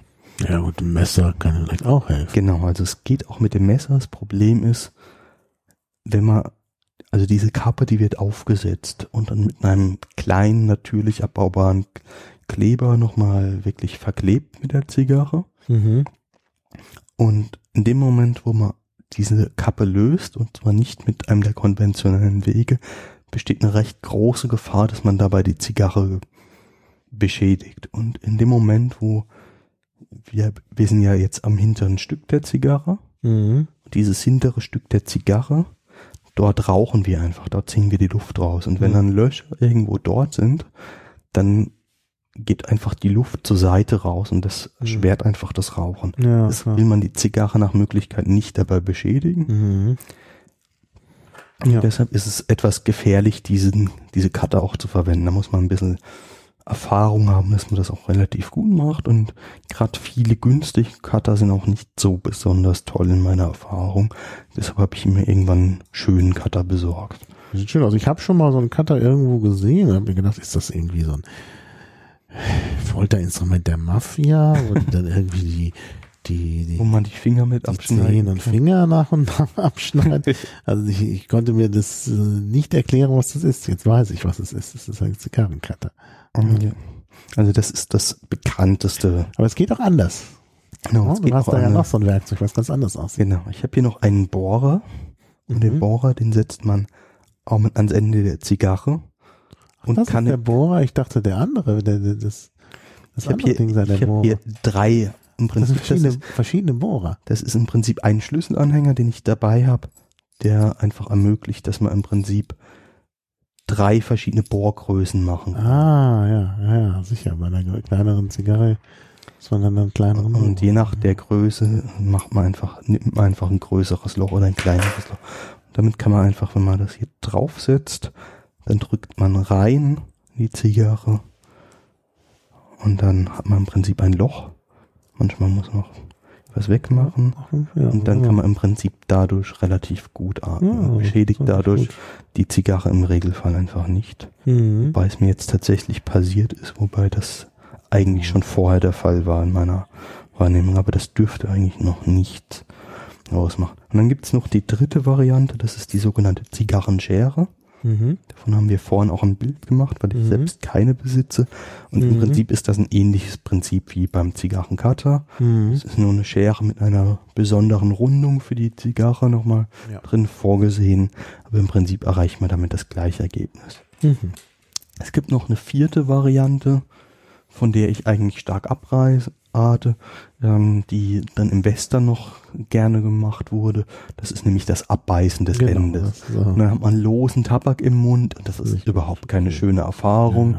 Die Zigarre ist beschädigt, der Luftzug ist schlecht. Macht man eigentlich nicht. Die, Zi- die Kubaner machen das zum Teil. Mhm. Ähm, Ja, aber die Kubaner sind da nochmal spezieller an der Stelle. ja, und so ein Cowboy, der muss das auch machen. Das ist, und, und was mit dem Selbstverständnis von Cowboys zu tun. Genau, aber Ja. im Prinzip, das sind so die, die drei Varianten von, von wie man eine Zigarre erstmal anschneidet. Mhm. Dann setzt man die Zigarre zum Mund, sie ist noch nicht angezündet und zieht erstmal durch die Zigarre durch, um herauszufinden, ob überhaupt der Luftfluss ganz gut ist. Gerade wenn man so einer Zigarrenlaunch ist, ist das auch der Moment, wenn normalerweise wird die Zigarre vorbereitet dann von demjenigen, der die Launch be betreibt. Also man schneidet dann sich selbst an, dann zieht man nochmal durch und dann stellt man fest, ob der Luftfluss einfach gut ist oder eben nicht gut ist Mhm. kann vielleicht im Worst Case auch nochmal die Zigarre zurückgehen lassen, wenn das überhaupt nicht geht. Mhm. Dann kommen wir jetzt zum spannenden Moment, wo wir die Zigarre anzünden würden. Mhm. Da gibt's mehrere Varianten. Ich habe hier einmal klassische Streichhölzer, wobei so ein Ja, ganz so, klassisch. Das sind sehr lange Streichhölzer. genau, die, das sind Streichhölzer, die sind Mhm. sieben, acht Zentimeter Mhm. lang und ähm, die im Prinzip aber wie klassische Streichhölzer einfach verwendet werden, wobei man den Magnesiumknopf äh, Kopf normalerweise erstmal abbrennen Mhm. lässt und dann, wenn man den abgebrannt hat, dann kann man mit dem Rest des Holzes einfach vorne einfach etwas entzünden. Mhm. Problem ist, eine Zigarre braucht ein Ja. bisschen Hitze, um wirklich Mhm. anzugehen. Das ist mit einem Ja. Feuer, äh, das ist mit einem Streichholz gar nicht so einfach. Ein weiteres Mein möglich. Großvater hat es mit normalen Streichhölzern gemacht, aber hat dann unter Umständen noch mehrere nehmen müssen. Mhm, Ganz genau. Und deshalb machen die meisten Zigarrenraucher so, wenn sie das mit einem Streichholz machen, dass sie wirklich die Zigarre in den Mund setzen und dann einfach das Streichholz zum Zigarrenkopf führen und dort dann Mhm. versuchen durchzuziehen, dass man wirklich auch eine gewisse Hitze entwickelt. Das ist die eine Variante, die sehr die häufiger vorkommt. Die andere ist natürlich, dass man ein Feuerzeug nimmt. Wobei man aufpassen muss, sowohl bei Streichhölzern als auch bei Feuerzeugen, ähm, dass man nicht zu sehr den Geschmack des des Ausgangsmaterials des Feuers da reinbringt. Also beim Magnesiumkopf, den lässt man halt vorab brennen, damit Zigarre nicht nach Magnesium schmeckt. Mhm. Aber die Gefahr ist halt beim Benzinfeuerzeug, dass dann etwas Gas in die Zigarre übergeht. Und das sind einfach Sachen, die wir normalerweise nicht haben. Ja, ja, weil das klar. dann einmal zusätzlich vielleicht gesundheitsschädlich ist und einmal auch einfach nicht gut mhm. schmeckt. Ja, ja. Und deshalb verwendet man normalerweise Zigarren, ähm, Feuerzeuge aus, die auf Gasbasis, zum Beispiel auf Botanbasis mhm. sind und die sind relativ geschmacksfrei und die machen mhm. dann eine gute warme Flamme. Häufig wird auch so ein, so ein sogenanntes Sturmfeuerzeug oder ein Zigarrenfeuerzeug wirklich verwendet, die einfach eine relativ starke, konzentrierte Flamme machen und dann wird häufig auch aus relativ großer Entfernung, sagen wir mal so acht, vier, fünf Zentimeter weit weg vom Zigarrenkopf das, die Flamme gehalten und mhm. dann aus der Ferne wird das, wie die, der, die Zigarre eigentlich geröstet, muss man fast mhm. schon sagen, um das zu bringen. Und mhm. so wird dann die Zigarre angezündet. Mhm. Und dann gibt's noch eine dritte Variante und die besteht aus daraus das Zedernholz genommen wird. Mhm. Und zwar liegt in vielen Zigarrenkisten liegt so ein wenig Zedernholz als Deckblatt drin oder mhm. als Unterstützung drin. Davon kann man sich ein Stück abbrechen. Mhm. Und dieses abgebrochene Stück, das kann man dann mit, mit, einem Feuerzeug, mit einem Streichholz anzünden. Das brennt relativ langsam. Mit diesem relativ langsamen Stück dünnen, dünnen Holz kann man dann auch die Zigarre anzünden. Das sind so die drei gewöhnlichen Varianten, wobei die dritte gefühlt nur eine Show-Variante ist. Das mhm. macht man normalerweise nicht. Ja. Aber es ist eine relativ angenehme Variante. Mhm. Und dann kommt endlich der erste Zug, mhm. zieht durch die Zigarre durch, versucht den Rauch eben in den Mund einzuatmen, aber nicht in die Lunge. In die Lunge ist der Rauch halt zu lang, zu aggressiv. Und dann atmet man das wieder aus und dann entsteht der berühmte blaue, blaue Dunst, genau. der blaue Rauch. Mhm. Und das Wichtige ist, man raucht Zigarren sehr langsam. Mhm. Also die Faustregel für den Anfänger ist so ungefähr ein Zug pro Minute. Wenn wir jetzt ans Zigarettenrauchen denken, da haben wir nach fünf Minuten schon die ganze Zigarette normalerweise vernichtet. Mhm. Und hier ist es so, wir haben nach fünf Minuten vielleicht fünf, sechs, sieben Züge gemacht. Also ich muss zugeben, ich bin etwas schneller. Ich mache meistens so alle 45 Sekunden einen Zug. Aber das ist so, da muss jeder seinen Rhythmus finden. Aber erstmal ja, Faustregel relativ langsam. Und manchmal passiert es dann auch, dass man so langsam raucht, dass die Zigarre zwischendrin auch wieder ausgeht. Ja, und dann muss man das mhm. einfach neu machen. Was interessant ist, zum Beispiel bei Zigaretten versuchen die meisten Raucher ja relativ schnell auch die Asche vorne wieder abzustoßen. Und der Zigarrenraucher, der will eigentlich möglichst lange seine Asche erhalten. Aha. Also viele Raucher machen dann, haben dann wirklich ein, zwei Zentimeter oder noch mhm. mehr an Asche dastehen. Mhm. Das hält auch relativ gut von der Konstruktion der Zigarre im mhm. Regelfall. Beziehungsweise, und das hat auch einen positiven Zweck, weil das ist im Prinzip, das kühlt im Prinzip nochmal den Rauch raus. Mhm. Und das sorgt dafür, dass wir eigentlich ein ange eine angenehme Wärme in der Zigarre einfach auch behalten. Mhm. Es hieß doch auch, dass die Zigarre in den verschiedenen Abschnitten unterschiedlich schmeckt. Also hat uns mhm. einer der Verkäufer genau. erzählt und uns also gesagt, wir müssten uns hinsetzen mit einem Bewertungsbogen und das erste Drittel bewerten, das zweite Drittel bewerten und das dritte Drittel bewerten. Wenn man nun aber 90 Minuten an einer Zigarre raucht, wenn du ja jede Zigarre tatsächlich, wenn man das voll aufraucht, tatsächlich 90 mhm. Minuten in Anspruch nehmen. Aber das könnten wir natürlich gar nicht leisten. Ganz genau, also das ist auch übertrieben. Es ist aber tatsächlich so, dass die meisten Zigarren ähm, so aufgebaut sind, dass wirklich die also das Deckblatt ist offensichtlich immer das gleiche, mhm. aber der Inhalt des Fillers oder des Füllmaterials in der Mitte, der verändert sich einfach, weil mhm. man da auf andere Zusammensetzungen Wert legt. Mhm. Häufig ist im letzten Drittel oder spätestens im letzten Viertel ähm, nicht ganz so hochwertiges Material verwendet, weil das ist im Prinzip das, was woanders der Filter wäre bei Zigaretten.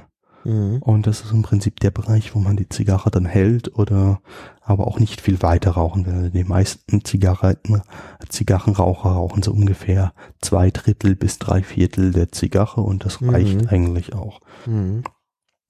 Ähm, und es ist tatsächlich so, die meisten Zigarre, Zigarren, ich weiß nicht, warum ich manchmal Zigarette sage, wenn ich Zigarre sagen will, ähm, die werden einfach, einfach wirklich die, diese, das so rauchen, dass einfach wirklich im Laufe der Zeit sich der Geschmack einfach auch verändert.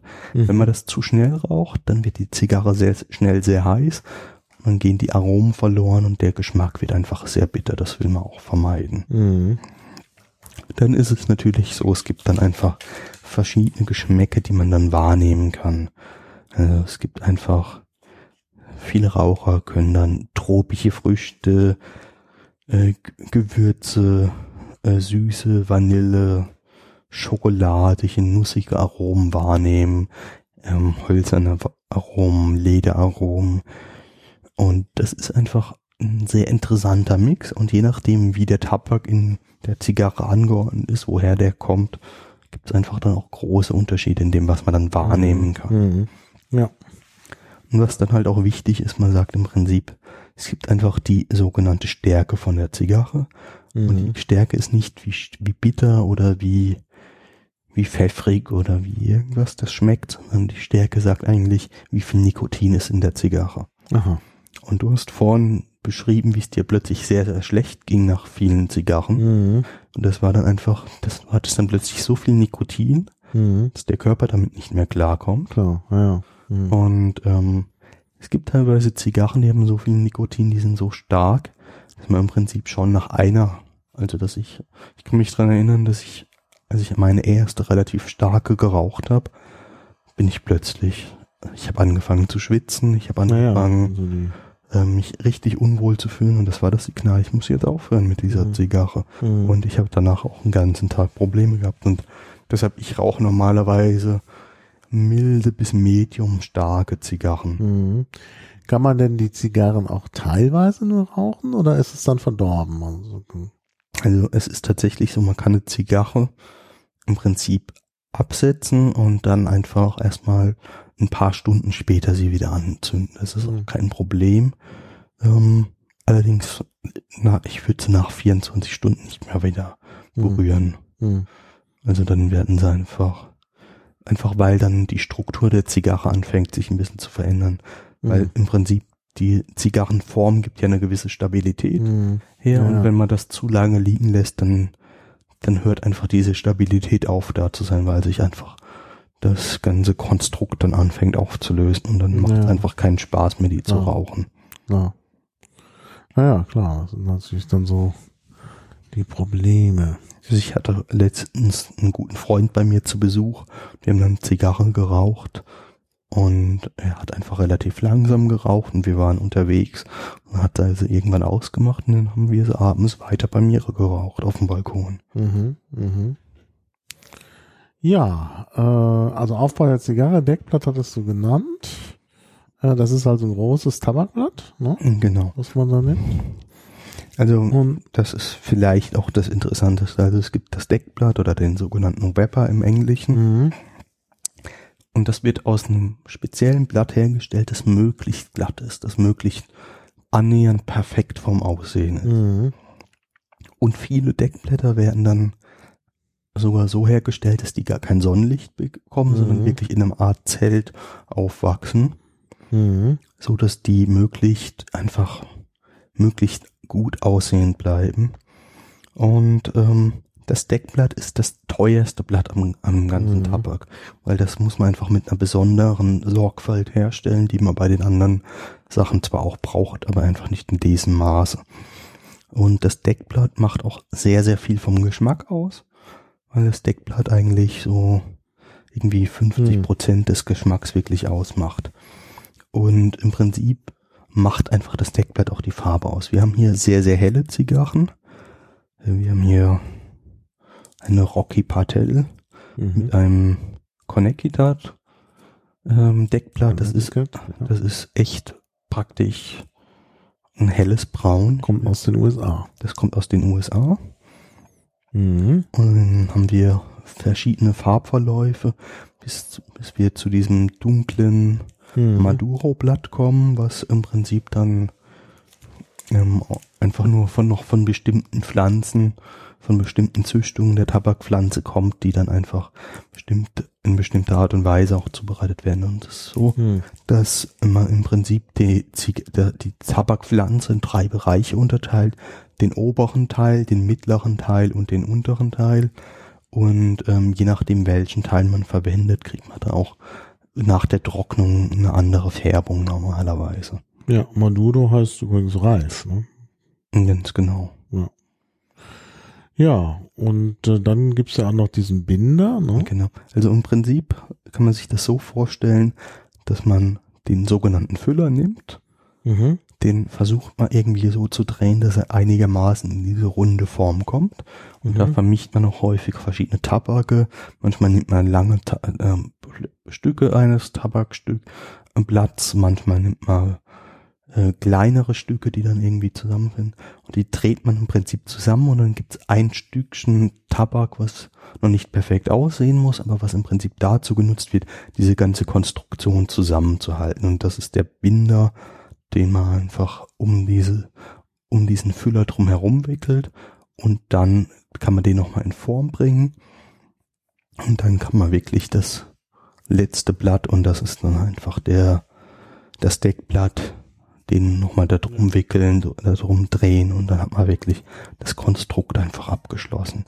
Das sind so diese drei Sachen, die man braucht. Und im Prinzip sind einfach der Füller und das Deckblatt, das sind einfach die zwei Produkte, die einfach am meisten Geschmack reingeben. Mhm. Das heißt, das ist relativ egal. Und ja. es ist so, dass Tabak meistens relativ lange gelagert wird, also nicht so lange wie jetzt Whisky mit zwölf Jahren gelagert wird, aber häufig wird, vergehen so eineinhalb Jahre, bis, bis der Tabak verwendet wird oder auch mhm. länger. Ja. Und dann erst entsteht wirklich das Produkt oder wird der Tabak zu dem Produkt geblendet, das man eigentlich haben will, mit einem relativ gleichbleibenden Geschmack. Mhm.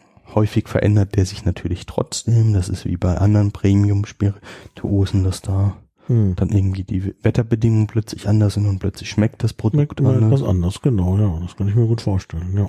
Und hm. genauso ist es dann auch, dass der langjährige Raucher feststellt, oh, das, die schmecken mir jetzt gar nicht mehr, was ist da denn los? Und plötzlich hm. ist das einfach, nimmt man dann einfach ein anderes Produkt. Deshalb hm. machen viele Raucher das dann auch so, wenn sie feststellen, mir schmeckt dieser eine ganz gut, mhm. kaufen sie sich ganz schnell eine ganze Kiste von Zigarren, mit 10 bis 25 Zigarren häufig drin und dann haben sie einfach eine gleichbleibende Qualität, an der sie auch eine Weile einfach haben. Aber kann man die denn so gut lagern? Das ist tatsächlich eine Sache, nämlich Zigarren brauchen eine gewisse Feuchtigkeit, damit sie ihren Geschmack genau. erhalten. Man sagt, so eine Luftfeuchtigkeit zwischen 90 und 72 Prozent sollte man einfach langfristig erhalten. Mhm. Und ich behaupte jetzt mal, die meisten unserer Wohnungen hier in unseren westlichen Gefilden, die sind eben nicht. Äh, da können wir dafür nicht sorgen, dass wir diese Lagerbedingungen garantieren können. Ja. Und deshalb gibt's spezielle Lagergefäße und das sind die sogenannten Humidore. Mhm. Im Regelfall sind das Holzkisten. In Holzkisten kann man dann, ich sag jetzt mal, Wasserfeuchtigkeitsregler unterbringen, wo man im Prinzip dafür sorgt, dass da ein bisschen Wasser reinkommt und dann feuchten die die Luft im Prinzip selbst. Die meisten von diesen Humidoren, die kommen halt mit einem mit einem Gyrometer, mit, mit einem Hydrometer, wo, mhm. den man dann messen kann, wie viel, wie ist die Luftfeuchtigkeit. kann man halt nachsteuern, mhm. je nachdem, ob sie zu hoch oder zu niedrig ja. ist. Ja. Und ähm, also ein normales Humidor ist im Prinzip eine kleine Holzkiste, die einfach vor einem liegt, die man irgendwie, sag ich mal, zwischen 15 und teilweise 100 Zigarren aufnehmen kann. Ähm, dann gibt's größere Modelle von Humidoren, wo man auch eine ganze Zigarrenkiste nochmal unterbringen kann. Natürlich ist es so, heute, wir waren ja in verschiedenen Geschäften unterwegs und mhm. die haben dann begehbare Humidore. Das sind ganze mhm. Räume, die so gebaut sind, dass dort ja. diese Feuchtigkeit zu erhalten ist.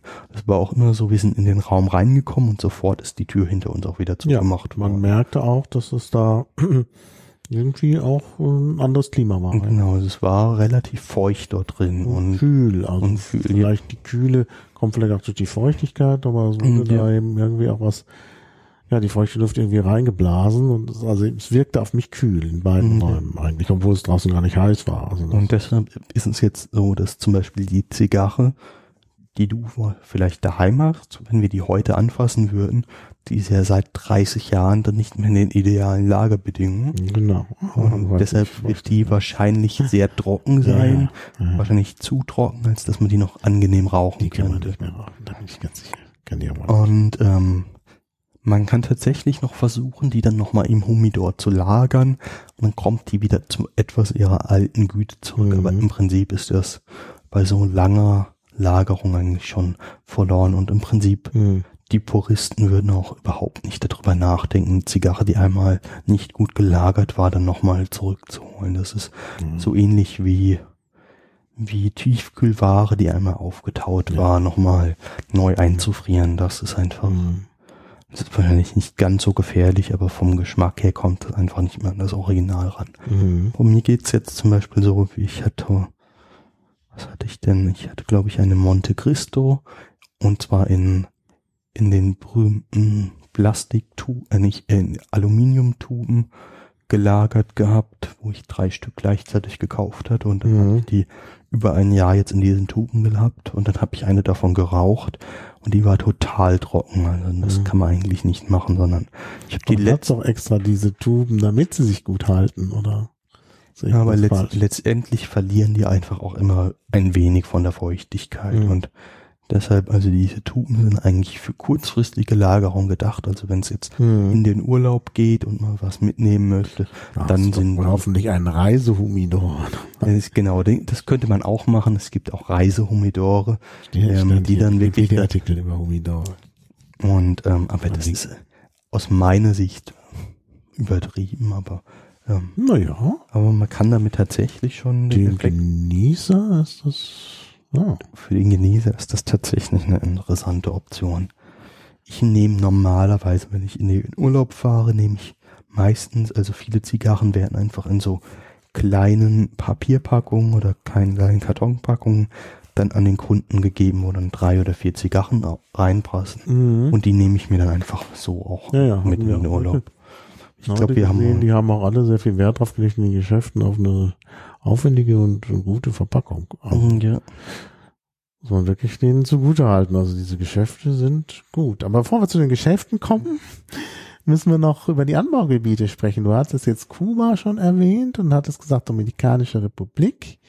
Aber du war, da gibt's ja noch, also man kann das ja noch genauer runterbrechen. Also in Kuba äh, ist es die Region, was hattest du hier rausgesucht? Vuelta Abajo? Mm, ja. Ich lese das gleich mal.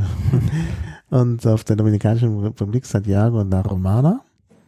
Und dann Nicaragua. Wobei Nicaragua, wenn ich das richtig sehe, auch Exil-Kubaner das Geschäft mhm. wohl dominieren, nach dem, was ich genau. gelesen genau. habe. Es ist tatsächlich so, dass einfach viele Kubaner auch einfach ja. geflohen sind nach, nach dieser Re Revolution ich meine, das ist auch eine Geschichte, die wir, glaube ich, in der, in der Folge über mhm. Rums gehört haben, dass viele genau. kubanische Rumhersteller auch einfach geflohen sind. Mhm. Und da sind natürlich die gleichen Phänomene aufgetreten. Ja. Und, Honduras äh, haben wir noch. Honduras, genau, haben wir auch noch.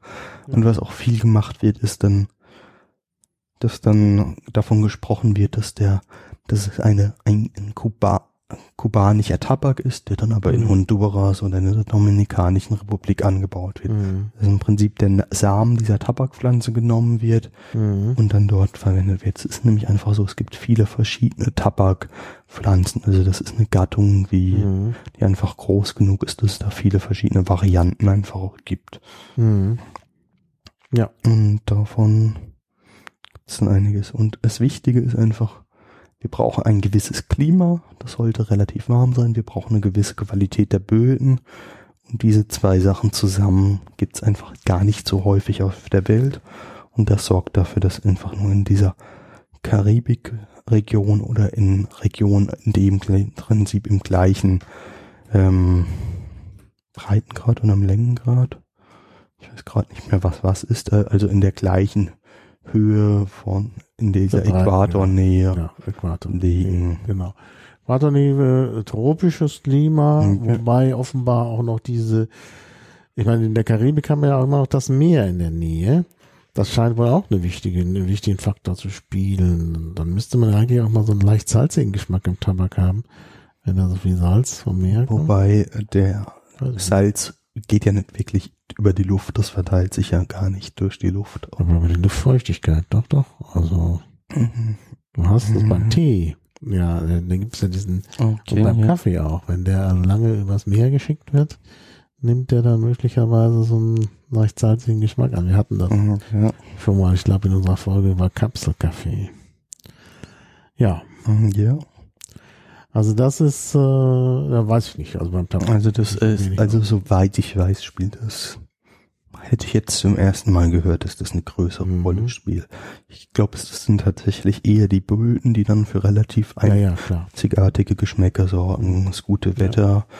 Ja, ja sowieso. Mhm. Naja, aber es nur ums tropische Klima ginge, dann, dann müsste das ja nicht nur da so zirkumkaribisch angebaut werden, sondern könnte man das auch in, weiß ich nicht, Indien zum Beispiel anbauen. Das ist ja auch die andere Variante. So, ne? Wir haben das ja vorhin gehört, dass viel Tabak in Indien und in ja, China angebaut wird. Zigarren. Ganz genau. Ja. Das wird, das liegt vielleicht auch einfach dran, dass das gar nicht so akzeptiert wird. Das war, als wir vorhin in den Geschäften waren, da wurde immer betont, aus welchen Ländern dieser Tabak kommt und ja, mit klar. gewissen Ländern auch gewisse Geschmacksrichtungen verbindet. Mhm. Aber ähm, das muss nicht immer so sein. Also die den kubanischen Zigarren sagt man in der Regel nach, dass sie besonders stark wären mhm. und ähm, dann Nicaragua und Dominikanische Republik sind dann halt eher mild bis medium stark und mhm. das ist so eine Regel, an die man sich grob halten kann. Also Rule of Thumb, aber letztendlich ist jede Zigarre doch nochmal unterschiedlich von allen anderen und das muss man einfach beobachten. Also es gibt auch starke Zigarren aus diesen Ländern oder auch milde kubanische Zigarren. Mhm. Mhm.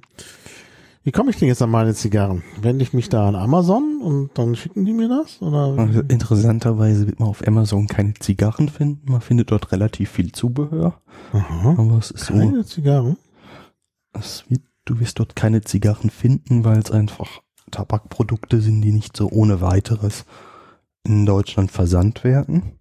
Stimmt, hier sehe ich das gerade ganz Sondern was du dort viel findest, sind dann halt Zigarrencutter, Humidore. Das ist Material, was man dort bekommen kann. Und deshalb ist, geht man in Regelfall über mhm. Bücher über Zigarren. Humidore? Ah, nee, doch ohne Zigarren. Sehr Und interessant.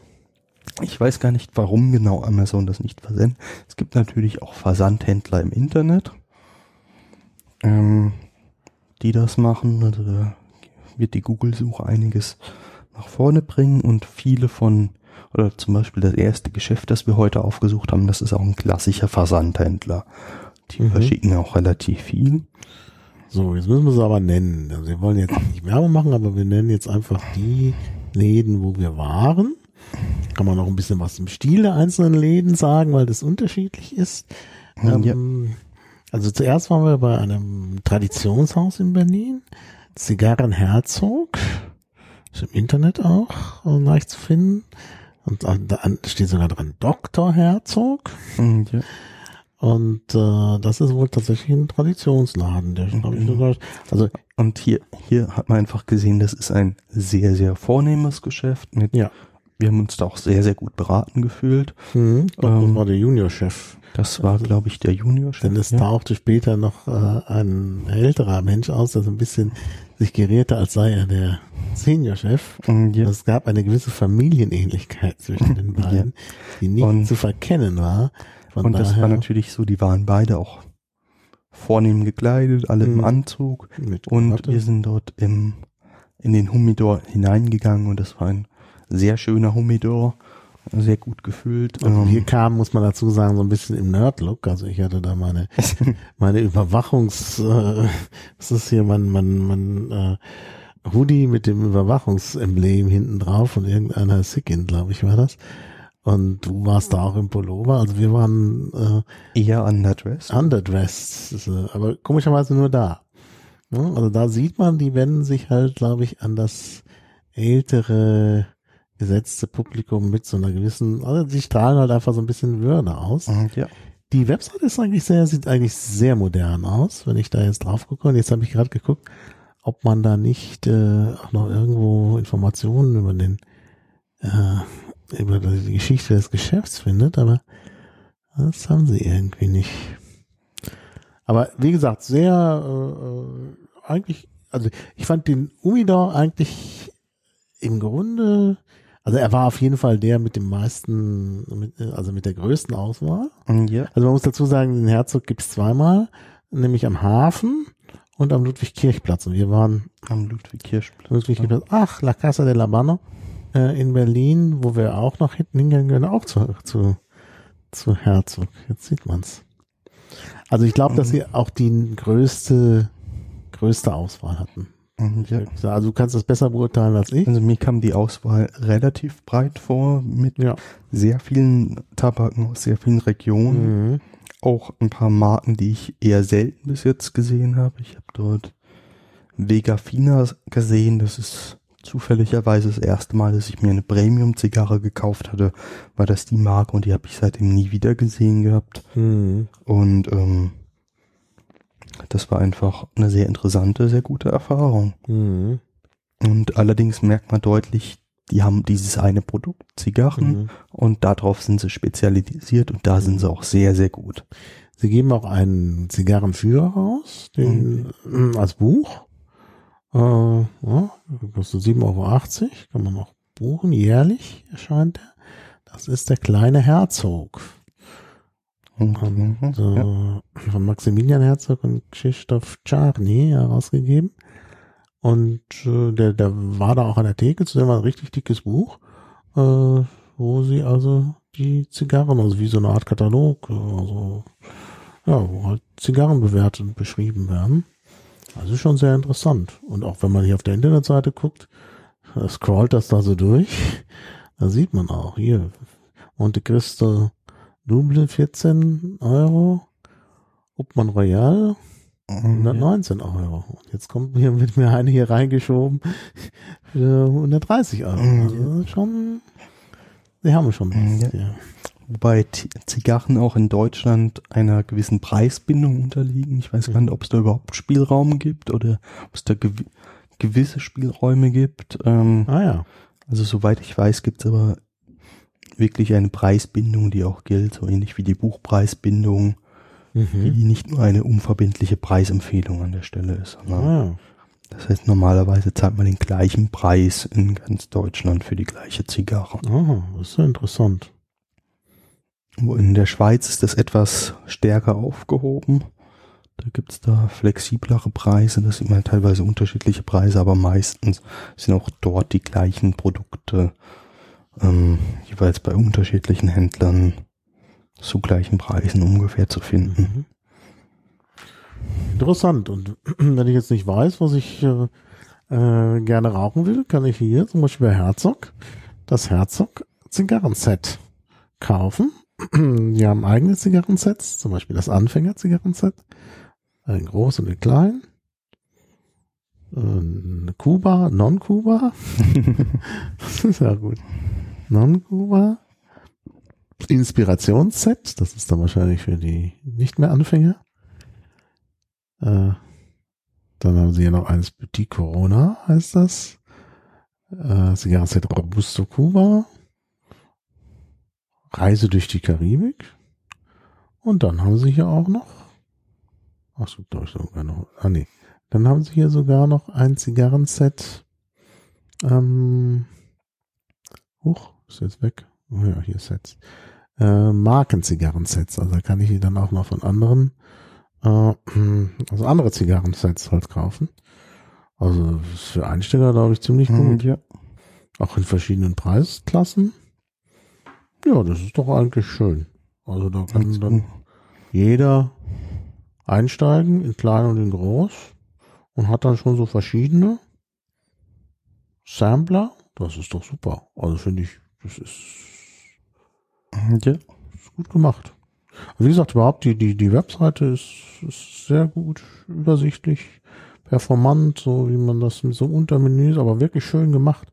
Also sehr, sehr gut. Und, und der Laden, wie gesagt, der Umidor hat mir auch sehr, sehr gefallen, weil das wirklich äh, ein Riesenraum war und die Bedienung war vorzüglich. Also kann man, mhm, kann man empfehlen.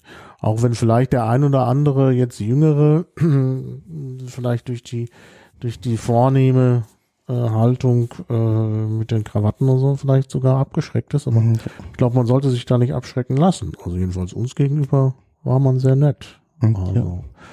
Wobei das auch tatsächlich so ist, dass dann der Juniorchef eher zu uns gegangen war. Ja, ja, klar. Ja, ja, das, weil der sich gedacht hat, dass wir vielleicht für ihn besser die Kunden sind als für seinen Vater. Ja, ja. Ja, also äh, sehr interessant. Kann Wo man, waren wir denn noch?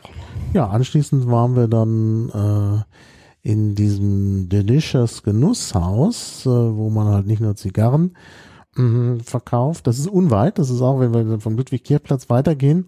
In, äh, also der Ludwig-Kirchplatz wird ja die, äh, diagonal durchzogen durch die Pariser Straße und wir kamen auch äh, die Pariser Straße entlang und sind dann weiter zur U-Bahn und dann kommt man an einem weiteren Zigarrenladen vorbei.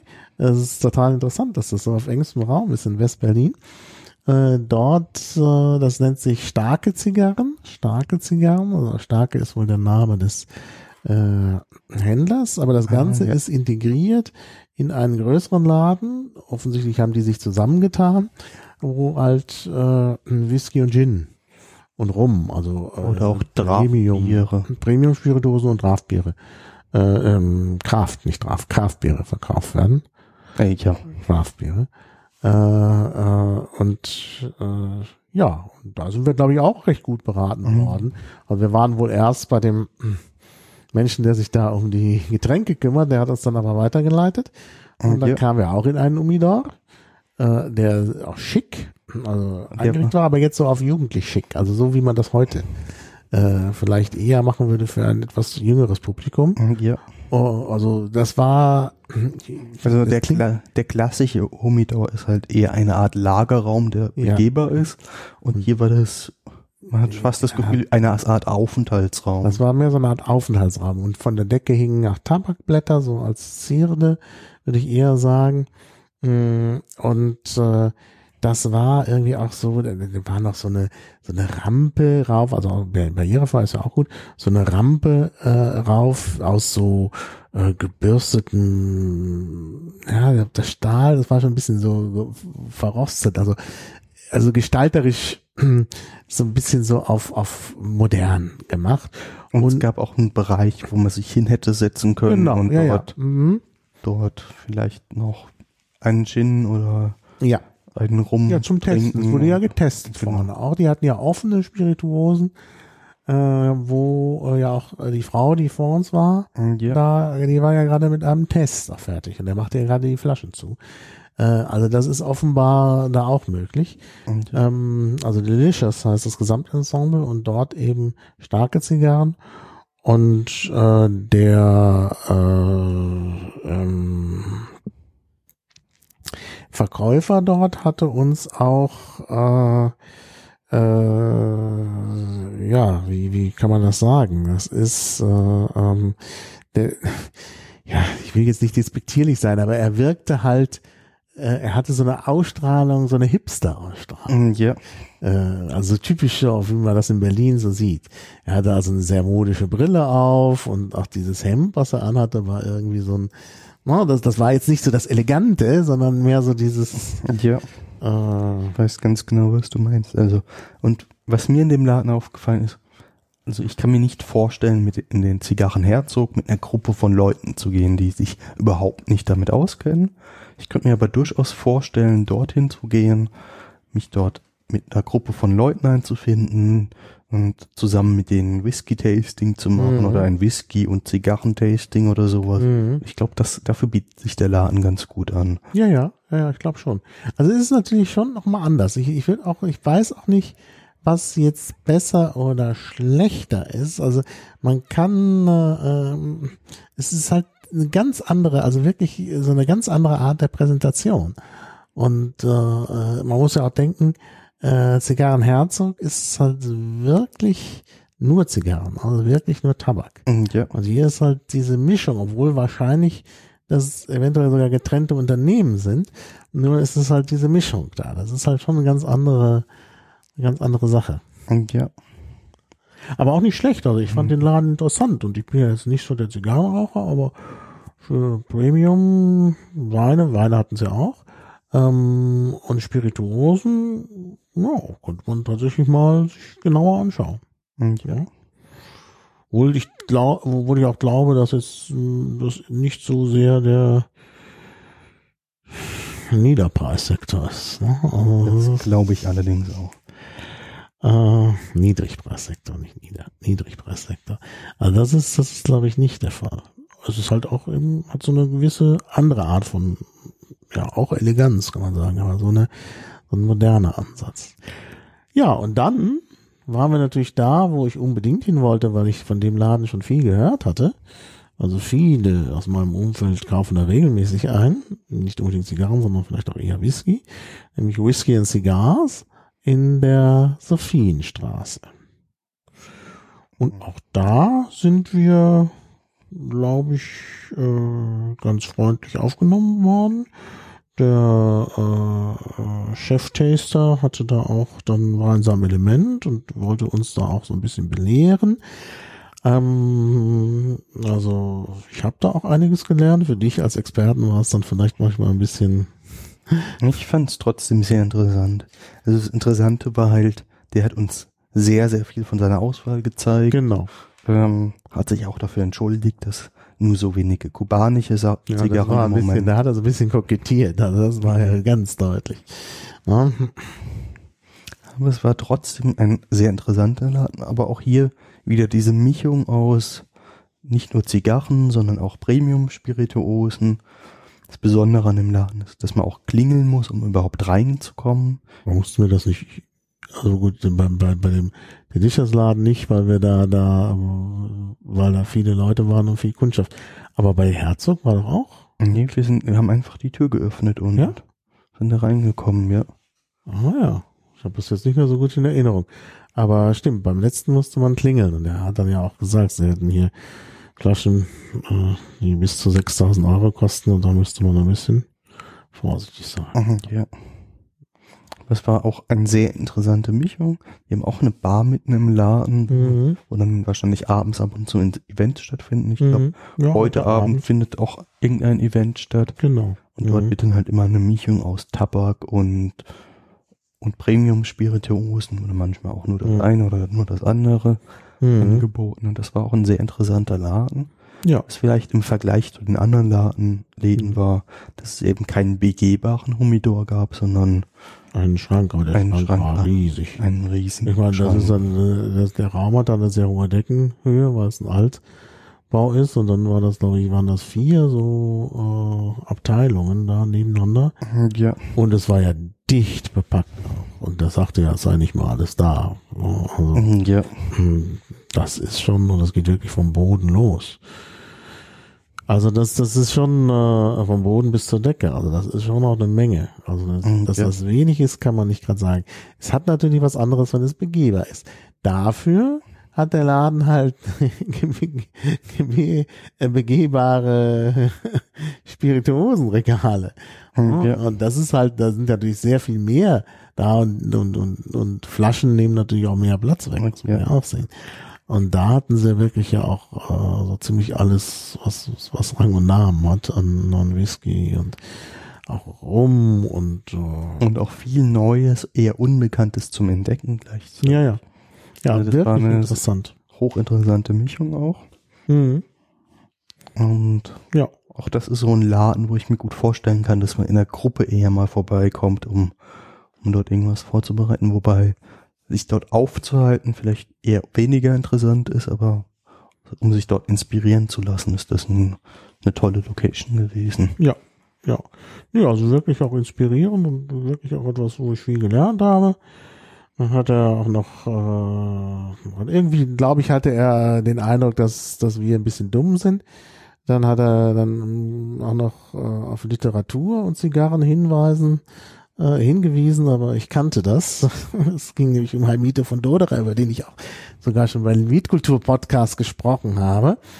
Ähm, nämlich äh, ein Wiener Romancier, der zwei ganz wichtige Romane geschrieben habe. Er hat, äh, äh, nicht ich, und der hat sie geschrieben, die Strudelhofstiege, da geht es um Zigarrenschmuggel. Unter anderem. Äh, ich habe das gelesen, konnte mich jetzt aber nicht an die Sache mit dem Zigarrenschmuggel erinnern. Äh, und das andere Werk, was man, glaube ich, lesen sollte, ist, ist die Merowinger von äh, Einmiete von Der Name, die, der mir etwas sagt an der Stelle. Ja, das ist interessant. Kann man, kann man lesen. Also darauf, äh, darauf hat er uns hingewiesen und äh, ich kannte es. Also von oh, daher, ja.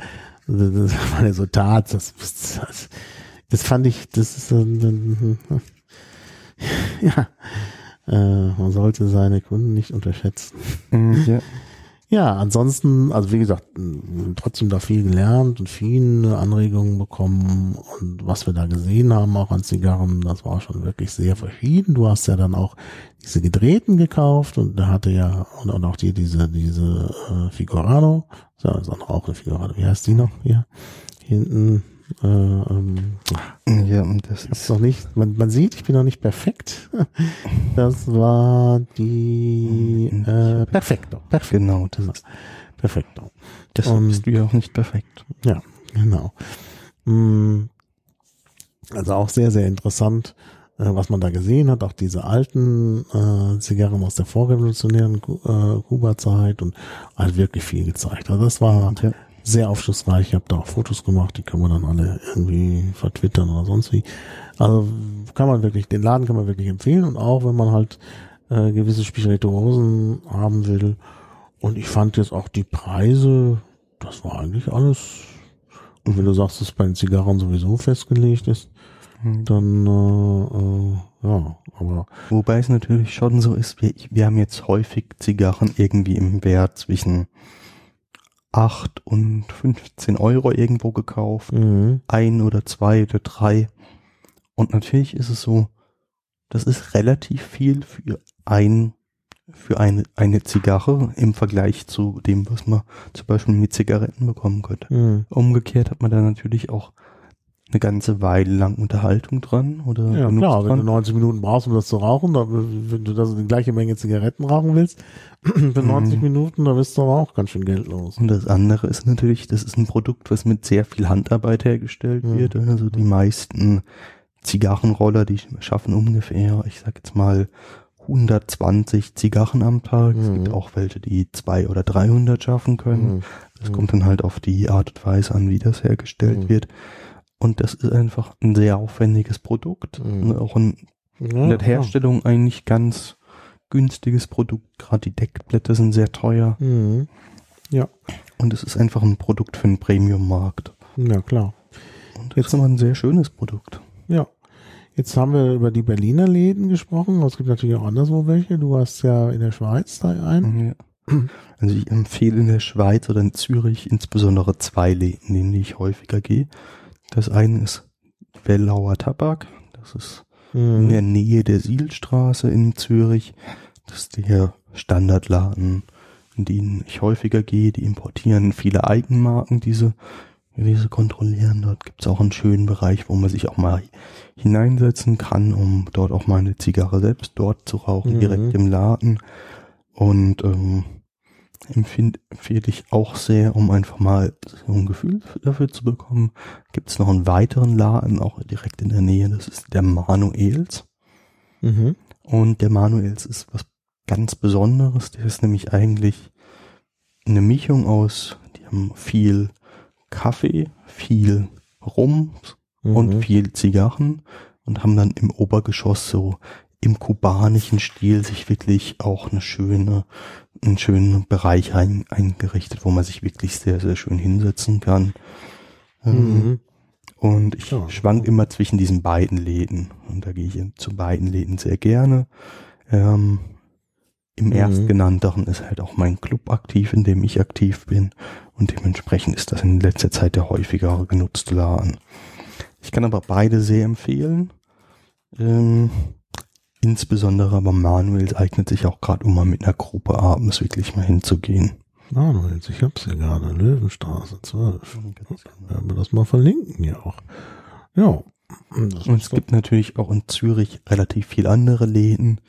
Davidoff, die Firma, die wir vorhin schon erwähnt haben, die haben mehrere Flagship-Stores in, in Zürich, die dann relativ stark damit verbunden sind und eigentlich nur Zigarren von Davidoff oder alternativ Habanos äh, bei sich im Laden haben. Also Habanos, das ist der Markenname für all die, mhm. die kubanischen Zigarren zusammen. Ja, ja. Und ähm, ja. das sind einfach, es gibt einfach viele, viel gute Auswahl und es ist einfach, Zigarre rauchen ist etwas für ruhige Stunden, wo man mal auf andere Gedanken kommen will und dafür ist es einfach gut geeignet. Ja. Ja Was ich auch häufig mache, ist zum Beispiel, ich habe hier ein Buch über, um mir Tasting-Notizen zu machen über verschiedene Zigarren, die ich rauche. Das sind, mhm. und dort kann ich mir einfach wunderschön einfach mal aufschreiben, wie die Erfahrung war und letztendlich auch sagen, will ich sowas vielleicht nochmal neu anfassen oder mhm. lasse ich vielleicht die Finger davon, weil ich habe so einige Zigarren erlebt, die dann mir dann doch am Ende vielleicht zu stark waren oder wo der Zug zu eng war und das ist genau das, was ich mir dann hier aufschreiben kann. Und das ist in dem Fall sind das 33 Cigars Tasting Notebooks. Das ist so ein kleines Startup in Amerika, die diese Bücher herstellt.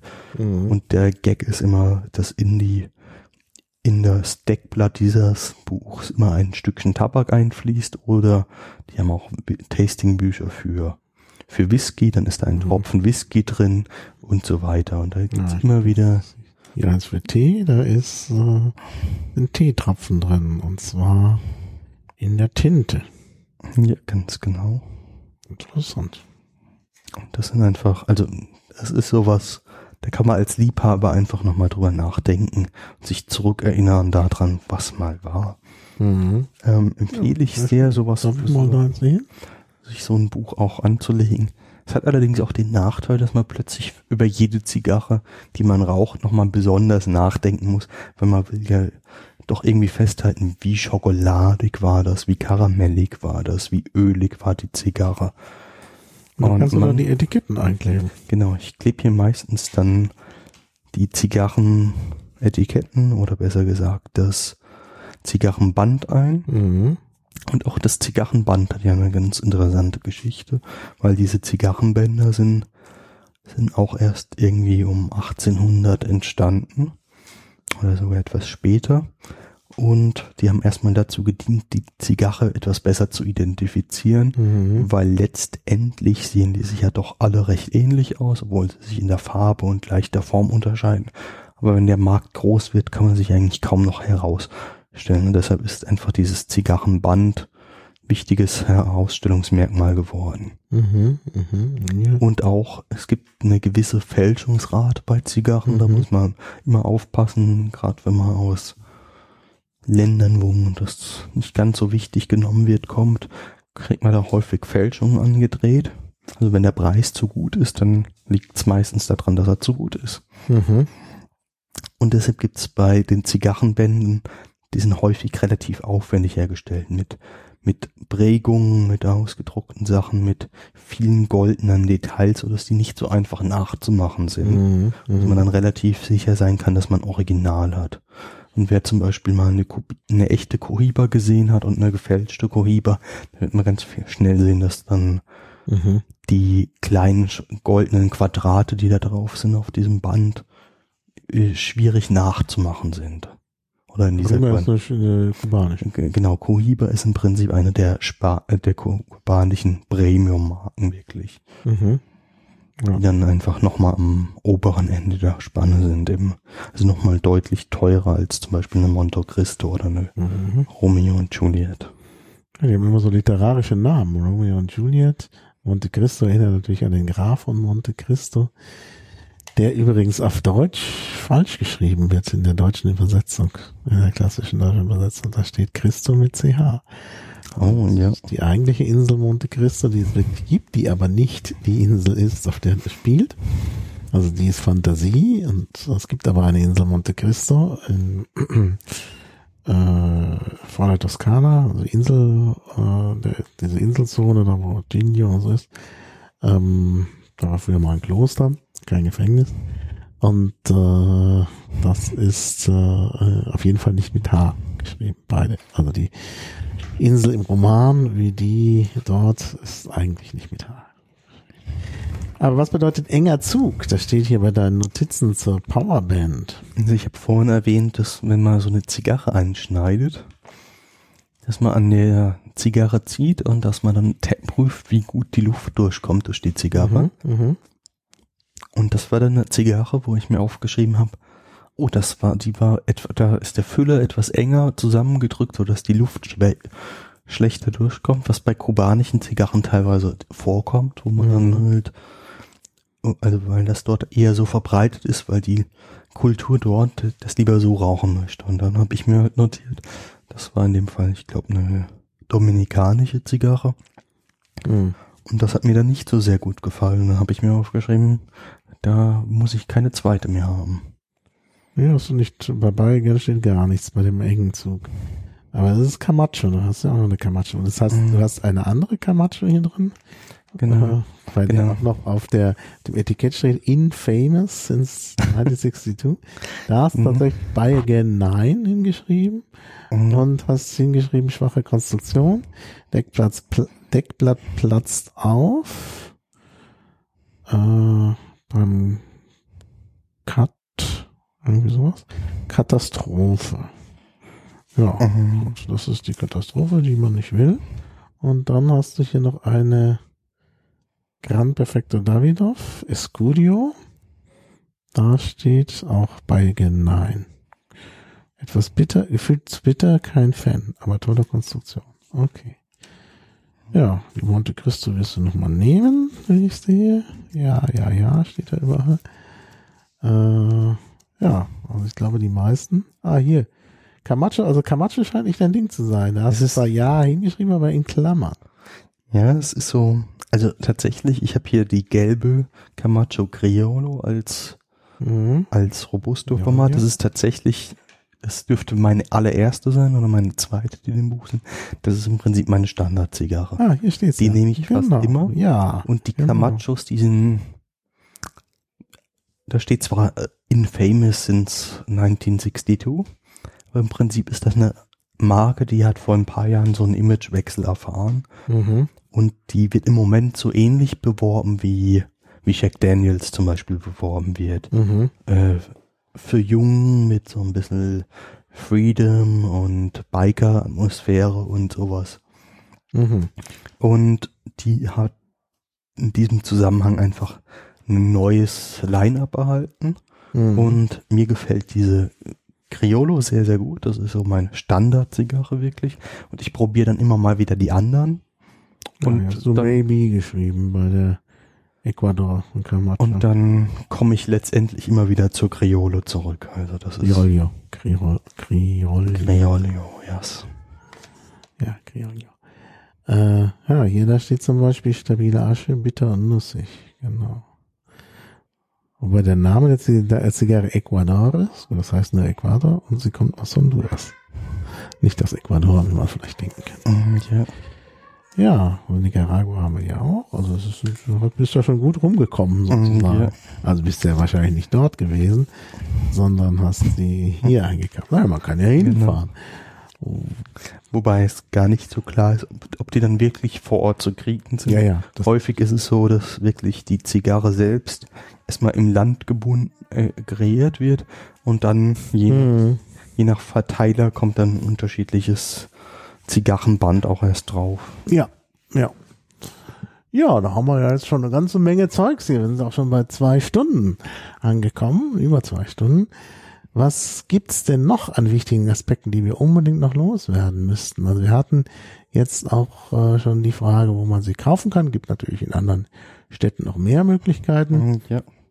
Also es gibt normalerweise gibt's fast überall Möglichkeiten, Zigarren zu kaufen. Also ich würde jetzt nicht unbedingt an den Tankstellen kaufen. Dort gibt's meistens nicht so wirklich gute. Ja, ähm, am Bahnhof zum Beispiel, wo wir heute waren, am Bahnhof Zoo, da war ja so ein kleiner Tabakladen. Ja. Er hatte natürlich keinen begehbaren Umidor, aber hatte auch schon einen großen Mhm, Schrank genau. da stehen. Also da gibt's und an solchen Stellen kann man sich natürlich auch gut eindecken.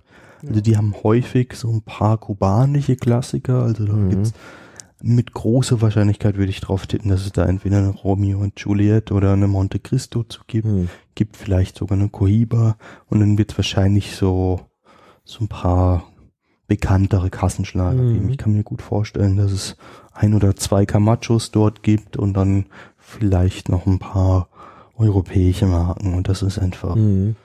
und das sieht man dann einfach häufig sieht man dann auch, wie sich der Ladenbetreiber damit wirklich auseinandersetzt. Mhm. Ja, ja, klar, das gehört natürlich auch dazu. Ach, ich würde sagen, wenn ich jetzt anfangen müsste mit dem Zigarrenrauchen, was ich jetzt nicht unbedingt vorhabe, Mhm. äh, aber ja jetzt ein bisschen angefixt worden von dir, da würde ich mir jetzt mal einfach so ein äh, Anfängerset. so ein Anfängerset holen. Da kann man eigentlich nichts falsch machen. Das ist ja für Anfänger gedacht. Und dann müsste ich natürlich auch noch so eine Umidor-Kiste dazu haben, weil ich dann natürlich das nicht jetzt sofort alles wegrauche. Und äh, ja. das ist ja der Nachteil beim Set. Du hast ja dann Genau. gleich, äh, gerade wenn du eine größere Auswahl haben willst, hast du dann ja ein paar Mhm. Zigarren. Wobei man sagen muss, wenn man jetzt so ein Set mit drei, vier Zigarren kauft, Mhm. da ist es gar nicht so dringend notwendig, das dann sofort im, in den Humidor zu tun. Natürlich macht das der Liebhaber sofort, aber ähm, wenn das jetzt ein paar Tage liegt, ja, die Mhm. Qualität wird schlechter, das wird der Liebhaber vielleicht auch feststellen, aber ich glaube, der Anfänger merkt das gar nicht so sehr an der Mhm. Stelle. Und äh, da muss, muss man so machen. Mir ging es damals tatsächlich so, ich habe dann am Flughafen ähm, eine Kiste Zigarren gekauft, nachdem ich mir gesagt habe, okay, interessiert mich jetzt dafür, ich nehme jetzt mal so eine kleine Kiste mit, wo ein bisschen was drin ist, habe ich plötzlich festgestellt, hey, ich habe jetzt 25 Zigarren, Mhm. Die werde ich jetzt nicht nächste Woche aufgeraucht haben bei meinem Tempo. Vielleicht muss ich jetzt doch mal über eine Lagerung nachdenken und dann bin ich in, doch in Zürich in ein Ta- Tabakgeschäft gegangen und habe mir dort meinen ersten Humidor mitgenommen Mhm. und die dort dann untergebracht. Mhm. dort halt meine Basisausstattung bekommen. Und was halt wichtig für den Anfang ist, man braucht halt wirklich ein gutes Feuerzeug. Also es gibt relativ günstig häufig dann in diesen Zigarrengeschäften einfache, gute ähm, Feuerzeuge zu kaufen. Ähm, dann braucht man noch normalerweise einen Cutter und auch diesen Cutter, den kriegt man meistens sogar als Werbegeschenk irgendwie nachgeschmissen für kein Geld. Aber hier hatten, haben wir ja zum Beispiel auch Streichhölzer mitbekommen. Oder Streichhölzer kriegt man meist Streichhölzer. also. Streichhölzer kriegt man auch nachgeschmissen, wobei, also nachgeschmissen jetzt nicht im schlechten Sinne gemeint, sondern es ist etwas schwieriger mit einem Streichholz wirklich eine Zigarre zufriedenstellend anzuzünden, deshalb empfehle ich eher ein gutes Feuerzeug zu Mhm. finden, wobei Mhm. man auch wirklich aus Plastik relativ gute Feuerzeuge schon bekommen kann für sowas. Ja. Interessant ist, dass bei den Anfängersets immer zwei von jeder Zigarre dabei sind. Das ist natürlich, Ja, weil man Mhm. vielleicht dann noch doch noch mal irgendwie die Erfahrung noch mal neu machen will oder vielleicht will man die auch Mhm. mit Freunden teilen. Das sind so mhm. die zwei Varianten. Also Zigarre werden häufig auch in Gemeinschaft einfach geraucht. Mhm. Also das Mhm. ist so auch ein geselliges Erlebnis, wo man einfach mal ins Gespräch mit Leuten kommen kann. Wenn man das dann mit einem guten Freund teilen kann, ist das natürlich auch noch mal eine Erfahrung wert. Naja, klar, natürlich. Das ist, äh, äh, das ist schon richtig. Aber wenn ich jetzt wirklich mal so mh, sozusagen für mich anfangen will, dann brauche ich, glaube ich, nicht unbedingt zwei, denn ich kann ja, Hm, hier ist wieder irgendwas im Arm. Mm, ja, Ich bin's nicht. ich, doch, ich glaube, du bist. Ich habe doch ausgeschaltet hier. Ist doch hier auf Dings. Äh, ich Ich bin mal. irgendwann in den Flugmodus gegangen. Ich ich bin in den Flugmodus gegangen, genau. Ah, der ist tatsächlich wieder ausgegangen. Ich hab, ah, weil ich vorhin irgendwie, äh, so, jetzt ist er. Jetzt kann Mhm. es ähm, Ja. Äh, äh, Jetzt haben wir den Faden verloren. Jetzt haben wir den Faden verloren. Ja, also wie gesagt. Als Anfänger braucht man vielleicht nicht zwei von jeder Sorte. Genau, ich würde, ich kann ja dann auch ständig nachkaufen. Also ich meine, jetzt zum Beispiel zu äh, Herzog ist ja nicht weit von mir, da bin ich ja schnell. Umgekehrt um, ist, wenn man vielleicht nicht direkt in Berlin wohnt, wo man nicht direkt stimmt. einen Laden in der Nähe stimmt, hat. Die machen ja Versand. Und ähm, es ist so, wie, wie es bei einigen anderen Sachen, die im Genusscast immer wieder erwähnt ist. Mhm. Vielleicht hat man beim ersten Mal, wo man eine Zigarre probiert, hat man irgendwie gerade gute Laune und dann schmeckt sie plötzlich viel besser. Mhm. Oder ähm, man war auf der Messe und hat sie dort probiert und dann auf der Messe ist irgendwie alles toll, weil man ja schon drei mhm. Whiskys probiert hatte mhm. vorher. Genau. Ja. Und deshalb ist es gut, noch ein zweites Mal einfach ein Produkt zu probieren. Ich finde es trotzdem sehr interessant, einfach zwei zu haben, um einfach wirklich ein mhm. gutes Gefühl ja, zu bekommen und sich das zu bestätigen, wenn man es ins erste Mal gut hört. Ah, hier, bei dem, bei dem kleinen Zigarrenset zum Beispiel, Non-Cuba, kriege ich einen Cutter und einen sogenannten Friegel, Friedel, Friegel, Friegel, was immer das ist. Das hat irgendwas mit der Lagerung zu tun. Ah, ähm, Friegel, der als Befeuchtungslösung dient. Ach so, ja, das ist dann, ich glaube, ich weiß, was das ist. Das ist wahrscheinlich so ein Plastikteil, wo man, ja. wo man im Prinzip dann, da ist dann so eine Art Salz drin, wo das halt die Feuchtigkeit wieder freigibt oder eben sammelt, je, je nachdem, wie die Feuchtigkeit gerade ist. Hilfe des Frigels können die Zigarren für eine Zeit von circa drei bis vier Wochen auch außerhalb eines Umidors gelagert werden. Mhm. Mhm. Ja. Ja, naja, gut, aber. Also, das ist auf jeden Fall eine gute Empfehlung. Die andere Empfehlung ist tatsächlich einfach mal in so einen Laden zu gehen, zu sagen, dass man Anfänger ist und gerne mal mhm. probieren würde. Und ich würde dann eher was Mildes empfehlen. Ich würde dem mhm. Anfänger jetzt nicht unbedingt empfehlen, eine kubanische Zigarre zu wählen. Mhm. Weil kubanische Zigarren sind halt nach wie vor recht teuer. Mhm. Liegt halt nach wie vor irgendwie in diesem Embargo und weil sie einfach besonders für Qualität stehen. Aber sie sind halt meistens auch relativ würzig, häufig auch relativ stark und teilweise haben sie auch eine sehr enge Konstruktion, so dass sie mhm. nicht ganz so einfach zu ziehen sind. Und das sind alles Sachen, die für einen Anfänger jetzt nicht unbedingt empfehlenswert sind. Ja, ja, ja. Das ist klar. Also der, als wir in dem äh, äh, starke Zigarrenladen waren, da war ja vor uns auch offenbar einer.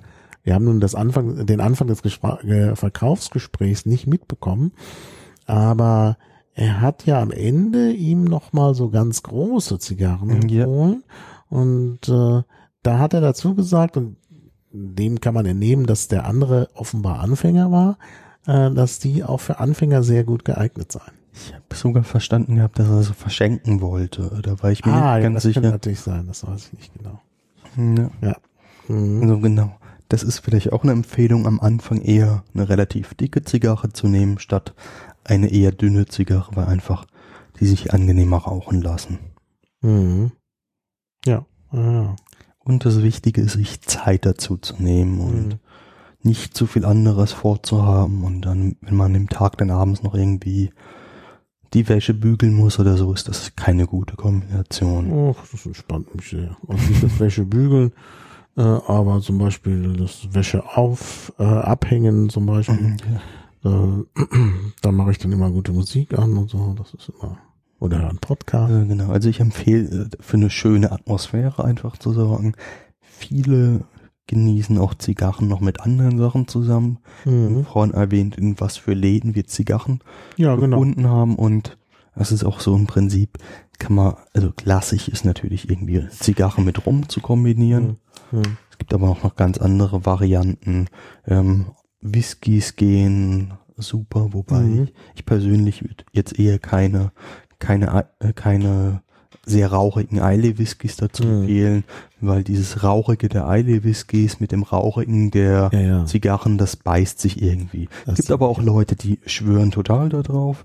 Es gibt auch Leute, die gerne äh, Zigarren mit Bier kombinieren. Da gibt's von, per, von Perdomo gibt's zum Beispiel eine ganz berühmte Serie, die extra dafür gemacht ist, mit Bier zu kom kombiniert zu werden. Ich glaube, ich habe hier auch irgendwo in meinem Notizenbuch auch die, das Deckblatt und da sieht man deutlich, dass da so, so ein bisschen Bier drauf zu erkennen war. Mhm. Also extra dafür gedacht ist, dass ah, ja. Bieren kombiniert werden. Hm. Und ähm, mit Wein kann man es auch super kombinieren. Im Prinzip ist das, wie es immer ist. Geschmack ist Geschmackssache und ja, man sollte einfach das finden, was einem gut gefällt.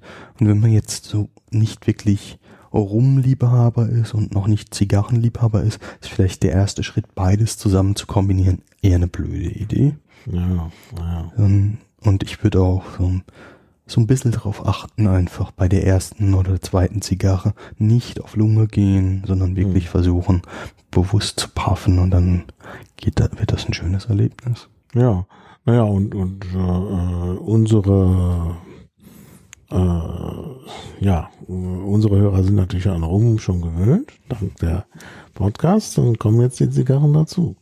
Äh, nein, muss nicht bei jedem, denn wie gesagt, äh, das ist, äh, jeder soll das genießen, was er möchte. Also wir möchten hier niemanden reinquatschen in äh, den Genuss von, ja, mhm. sicherlich auch äh, ja, gesundheitsgefährdenden Dingen.